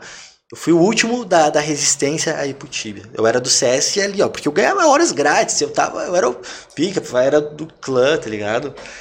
E daí, tipo, Você se rendeu ao Tibia. daí um dia que só tinha quatro pessoas pra jogar CS, tava todo mundo no Tibia, até o dono da Lan House tava com o charzinho dele lá, falando, não, vamos caçar junto, vem todo mundo aqui, ó, caralho, vamos descer essa cave. E todo mundo dando risada pra caralho, gritando. Se divertindo. Caralho, tira o lixo do, tira o lixo da, do buraco, eu não consigo subir, tira o lixo do buraco, eu não consigo subir. Vamos dar um Porque antigamente, Você não podia subir. Se tivesse aí. um Firefield no cara, se tivesse um bicho morto em cima do buraco, Você tu não, não conseguia usar corda, tu não conseguia usar corda. Ajuda. Tu lembra? Eu lembro, então, tipo, os cara, caras estavam caçando o Dwarf Guard. Você, você ia dar PK e o cara ia dar fuga, você tacava um GP em cima É, do buraco. acabou, o cara tava morto. Era mesmo que uma MW na, na frente do- da passagem. Roubar os bonequinhos. Não, tu podia lurar GS. É, então, mas fazer da pó. O, o guard era isso. Você, Lurava- Você, você puxava ele pro andar de cima. Então olha isso. E daí mesmo com Cacete. quatro pessoas, eu não me rendi o Tibia ainda. Eu fiquei jogando só em quatro lá, 2x2, ficava. Só que daí eu ficava olhando todo mundo dando muita risada, gritaria a noite inteira por causa desse jogo. E daí chegou quatro da manhã, não tava nem tendo, tendo graça jogar 2x2 Counter-Strike. Né? Aham. Eu falei, que merda, né, velho? De duas ou uma, tá? ou paro de jogar CS, paro de fazer negócio, ou eu vou jogar com os moleques esse jogo. Falei, ô, me ajuda aí a criar um char. Daí criaram Inferna pra mim. Nossa. Inferna. Já chegou. Porque eles estavam tudo jogando lá, né? E daí eu criei Inferno, eu acho que eu demorei um mês pra sair de Hulk. Na, na mesma noite eu peguei level 4, assim, 5. Mas daí eu tinha computador em casa. Só que, tipo, era aquela internet de escada, só depois da meia-noite. Só depois da Pra jogar meia-noite. CS era impossível, mas Tibia eu tava conseguindo, porque Tibia era um jogo leve, fácil de debaixar, entendeu? E meu PC era muito fraco. Essa que é a pegada que o Tibia fez muito sucesso, que naquela época o computador não era acessível, O computador da Xuxa fazia Tibia, e- mas rodava Tibia. rodava Tibia. Então a galera assim, se seu, se sua, se seu micro-ondas liga na tomada, roda Tibia. Roda Tibia. E aí o Tibia fez um sucesso absurdo, porque era popular. Jogo Era popular e era fácil. E todo mundo tinha um computador meio velho em casa que conseguia acessar o Tibia. Então, pô, dava meia-noite, eu con- conectava na internet e, como tava a sair de Hulk. E eu comecei a gostar. Tipo, porra, cada buraco que eu descia era uma- um negócio novo, comecei a dar tremedeira, medo, tá ligado? Coisa que não E tinha naquela no época não tinha, você não tinha visão, era tudo escuro, você não sabia o que que vinha pra te bater. É. E ele salvava, né, o jogo, porque assim, o que Não eu tinha essa- é. hoje, o CS não, trocava tiro ali, acabou, o Warcraft também. Não, mas o CS tinha rank ainda do, do, do rank lá na Lan House. E Mas, arena, tipo, em um casa, assim, né? Em casa, se eu jogasse, não ia ter rank, não ia ter coisa. Ah, tinha um assim. rank da. Mas aí não Da era do CS, era da Lan House. É. Eu falo assim. Por isso que eu jogava muito CS, porque tinha essa continuidade, mas uma hora eles cancelaram no final depois desse Sim, rank. que, que foi baixando a É. popularidade do CS. Baixou, tava, tipo, tinha uns jogando Need for Speed Underground, aquele que tu corria da polícia, Aham. outros jogando GTA. Tibia, outros jogando GTA, o Vice City primeiro do computador. Então, tipo, CS foi sei perdendo, eles tiraram o rank, sabe? Uhum. Com o tempo. E daí todo mundo migrou pro Tibia e tava todo mundo só Tibia. Eu, caralho. Daí Vai ter que se render, velho. eu me rendi. Me rendi e acabou com a minha vida. Porque eu, eu, eu acho, cara, se eu continuasse jogando CS no ritmo que eu jogava, porque eu era nerdão, velho, eu jogava bem pra caralho. Fui jogar CS hoje em dia, tô no lixo, porque eu nunca mais tinha jogado CS. Nunca mais joguei CS desde aquela época. Só Tibia, Tibia, Tibia, Tibia, nunca mais CS. Daí voltei a jogar CS, cara, não tem como. Esquece, tava classe prata, cheguei na ouro lá. No Falei, sofrimento. tão muito. tô muito atrás, muito- perdi totalmente o reflexo, perdi tudo, tá ligado? Aham. Porque quando o cara é jovem e o cara faz um negócio por muito tempo, o cara fica especialista naquilo. Então tu pode pegar todos os jogadores mais pica de CS, eles jogam desde criança e nunca pararam. Então essa parada que eu tive do time de 6, 7 anos, quando fui voltar a jogar CS, não tinha como. Não é a mesma mais. coisa, Não é a mesma coisa. Se o jogador de CS estiver ouvindo aí, ó, queremos você aqui. Exatamente. Aliás, lembrando, se você quiser alguém que não seja de Tibia aqui trocando ideia com a gente, seja um agente da iniciativa e traga o cara aqui. Chega lá, apresenta pra ele, ô, olha aqui, ó, esse podcast maneiro, não sei o que, cola lá, vira pra gente, vai lá no Instagram, arroba manda uma DM pra mim falando que você já falou com o cara e eu vou lá, vou tentar trocar ideia pra gente trazer o cara aqui. Cara, mas voltando ao Tibia antigo, nessa época que eu era tinha começado a jogar, né? Primeiro joguei Inferno, o level máximo que eu cheguei lá com um char chamado Bruno Vanin. Meu nome, justo. o cara, tipo, eu era criança, velho. Sem o cara falou, ó, vou criar conta pra ti aqui, tua senha é essa, tua conta é essa, fala teu nome. Bruno Vanin. Vanin. Falei meu nome. Justo. Tá. Daí com o Bruno Vanin, que foi meu primeiro char, eu cheguei level 20, Inferno. Daí até eu Meu percebi- primeiro chá foi silicone na veia. na veia. Na veia. O Silicone meu na veia. foi A ideia- name. Não, o meu foi silicone na veia. Só que não dava pra pôr acento. Aí ficou silicone na veia. Porque não dava pra pôr acento. E ninguém entendeu. Era pra pôr silicone na veia. Não sei porquê, era criança, porra. Eu botei silicone na Então o veia. Tibia tem dessas, cara. E Tinha daí. casas de carne carabinha. E daí olha como eu fui de muito contraste, né, cara? Eu saí de inferno porque eu não aguentava mais Aham. morrer. Eu pegava leve, eu ia lá, morria, dropava tudo. Eu ia lá, morria, dropava. Eu lembro que eu fiquei, pra pegar do, do level 17 ao 18, eu caçava bueiro de Carlin Bug no level 17 pro Aham. 18. Eu fiquei caçando, tipo, sei lá, da meia-noite até as 4 da manhã. Consegui pegar o level 18, fui dormir. Ficava 4 horas pra pegar do level 17 ao 18, cara. Era muito noob. E era o, tipo assim, era o achievement gigante, né? Você pegou Porra, o level foto 18, cara. E daí eu sempre andava com umas HMM, aparecia level 8 lá, eu matava, matava todo mundo que aparecia na frente, eu tirava print, assim, minhas mortes. Que eu salvei, fiz uma pasta no meu computador, minhas mortes. Tinha mais de 100 mortes lá que eu matava os caras. Que era todo mundo level 8, 9, 10, assim, nessa faixa etária. Quando aparecia um level 30 na tela, meu Deus, o cara era, Ele era um monstro. era um monstro, Era- esquece. ele era um boss. O Cara, top era level 60, 70 na época. E, e tinha aquela questão de status, né? Você não só respeitava o cara pelo, ah, ele é forte, não sei o quê. Não. Ele é level X. Ele é brabo. Não tem mais isso Respeito. hoje em dia, tá ligado? Não tem, não tem. Se tu for level 1500, caga, a galera caga na tua cara. Foda-se, foda-se. É mais um, mais um cria de biblioteca. Mas naquela época, Meu, se tu era level 60, tu era respeitado. ele era um monstro. cara. Se o cara level 60 chegasse e falava assim: bota sua roupa de rosa e eu quero que você escreva que você está mamando a minha. Você fazia. Você fazia porque você respeitava e falava: ok, você está certo, desculpa, senhor. E eu lembro que, que, que Inferno era servidor europeu, né? Então tinha muito alemão. E eles odiavam os brasileiros, odiavam. Daí o cara chegava, falava, chegava, o gringo chegava falando assim, BR, BR, pra mim, pra eu falar sim, Você é bobo, beleza, né? é. Bobo. E eu sabia que o cara já era gringo por aquele nome todo Wretchem, né? Sei lá o que. Daí eu falei, um, German, German. O cara metia um textão em, em- em alemão assim, copiava, colava, copiava o que eu queria responder, mandava, o cara deixava ao vivo. Mas se eu, porque eu, eu fui rápido, tá ligado? Eu, eu, eu percebi isso Se de tanto morrer. padrão, né? Eu jogava tanto Tibia, tanto, que tipo, eu morria 10 vezes por dia e upava 10 vezes o level e perdia tudo e recuperava tudo. Tipo, não tinha coisa Chegou uma hora que você aprendeu que, que Eu- sobrevivência. Eu, eu aprendi o modo sobrevivência. Sabe, tipo, antes de tu descer qualquer buraco, tu tinha que ropar pra ver se o buraco não tá sujo tem um monte de bicho, tu já desce e já não consegue subir, tu já morre. Tá morto. Aí você ia, ia roubar um, uma cave de, de, de Ansa- lá, em- lá em Ancramun. Você ia roubar, você chegava a abrir a cave, aí você roupava subir um escarabe. Você falava, opa, Opa, tem, tem treta tem, embaixo. Tem trap aqui. tre- É, Então, eu caçava muito Dwarf e Dwarf Guard, quando, quando era um pouquinho menos nessa época de Inferno Aham. e Ombra. Depois, não, Onera. Daí eu saí do Inferno no level 20 e fui pra Onera, que era servidor não PVP. Porque eu tava cansado de morrer, eu queria pegar level pra ver como que é ser level alto, né? Então eu fui pra Onera, que nem existe mais. Daí lá eu passei do level 100. Cheguei level 113, 112 por aí. Mas demorei tipo uns 5 anos com o mesmo Sharp já nesse level. Sério. Eu lembro no level 86, que foi meu level do azar. Eu morri umas 10 vezes no level 86 e não conseguia sair do level 86. Eu, pegava, eu chegava no 86 e ia caçar de novo. Quando tinha alguma coisa eu morria, eu voltava pro 85. Pegava 86 de novo, morria. Umas 10 vezes. Eu cheguei a desistir de jogar Tibia nessa época. Ah, não. Era, e Tibia sempre foi muito punitivo questão da morte, né, cara? Sempre foi muito punitivo. E aí, a live tá perguntando alguma coisa? Qual que é boa? Cara, os caras tá falando muito aqui. O pedido de azeitona é muito grande pela nação, viu? Vai lá, azeite. Ah, o azeite não quer colar. Azeitona é bobo. Bobo azeitona. Eu queria ler o chat pra, pra ir respondendo eles. Não tem como ver aqui. Deixa eu pegar aqui. A questão é que seu, seu fone dá interferência, então você tem que colocar ele bem pra e vou baixo. tirar perto. É.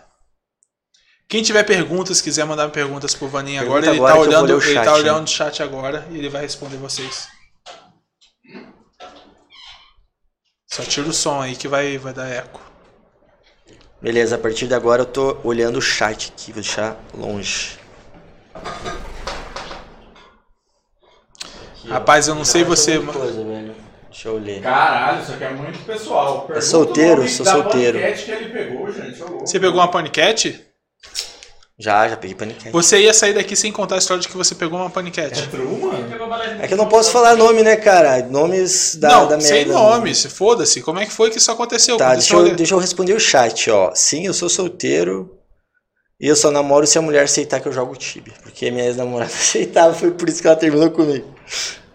Bruno, conte um pouco sobre sua vida como modelo. Então, Pô, volta a live aí. Se você voltar à live no início, eu contei toda a história. O início foi todinho minha vida foi- de modelo, né, cara? Foi. Foi quanta? Foi uma hora, eu acho, só falando dessa minha vida de modelo, E praticamente. interessante pra caralho. Bruno, vale a qual o momento mais feliz no Tibia até hoje? Cara, eu acho que todo dia é um momento muito feliz, porque. Não, agora você foi, você foi é, propaganda de margarina. É. Como é? Tô Momento mais Você é uma feliz, filósofo, não, pera, também eu não é todo dia, né? Pô, calma aí. Eu sei qual foi o meu momento mais feliz. Eu sei, eu sei, eu sei, eu sei. Fixo na cabeça. Foi o dia que eu fui pegar level 1000, Certo? que eu quis fazer a print do level 1000 cham- e dei um pouco no TS e veio todo mundo. Tinha Certo. 60 player na tela. É. E daí todo mundo desenhou level 1000 lá na- no chão de Daracha, bem bonitinho e tal. Só que chegou um anime, o Baby. Sabe o Baby? De Ombra? Ele era tipo um anime amigo nosso, tá ligado? E daí ele falou, ah, vou aparecer na print, não sei o que. Só que daí tinha um makerzinho lá, da guild deles também, botando firebomb por tudo, estragando tudo, chutando tudo. Sempre tem. E daí, eu daí alguém falou no TS, ô, quer saber de uma coisa? Vamos matar esse baby? Eu falei, ah, o cara veio pra minha print, né, pô? Foda-se, ele é anime, ele é anime.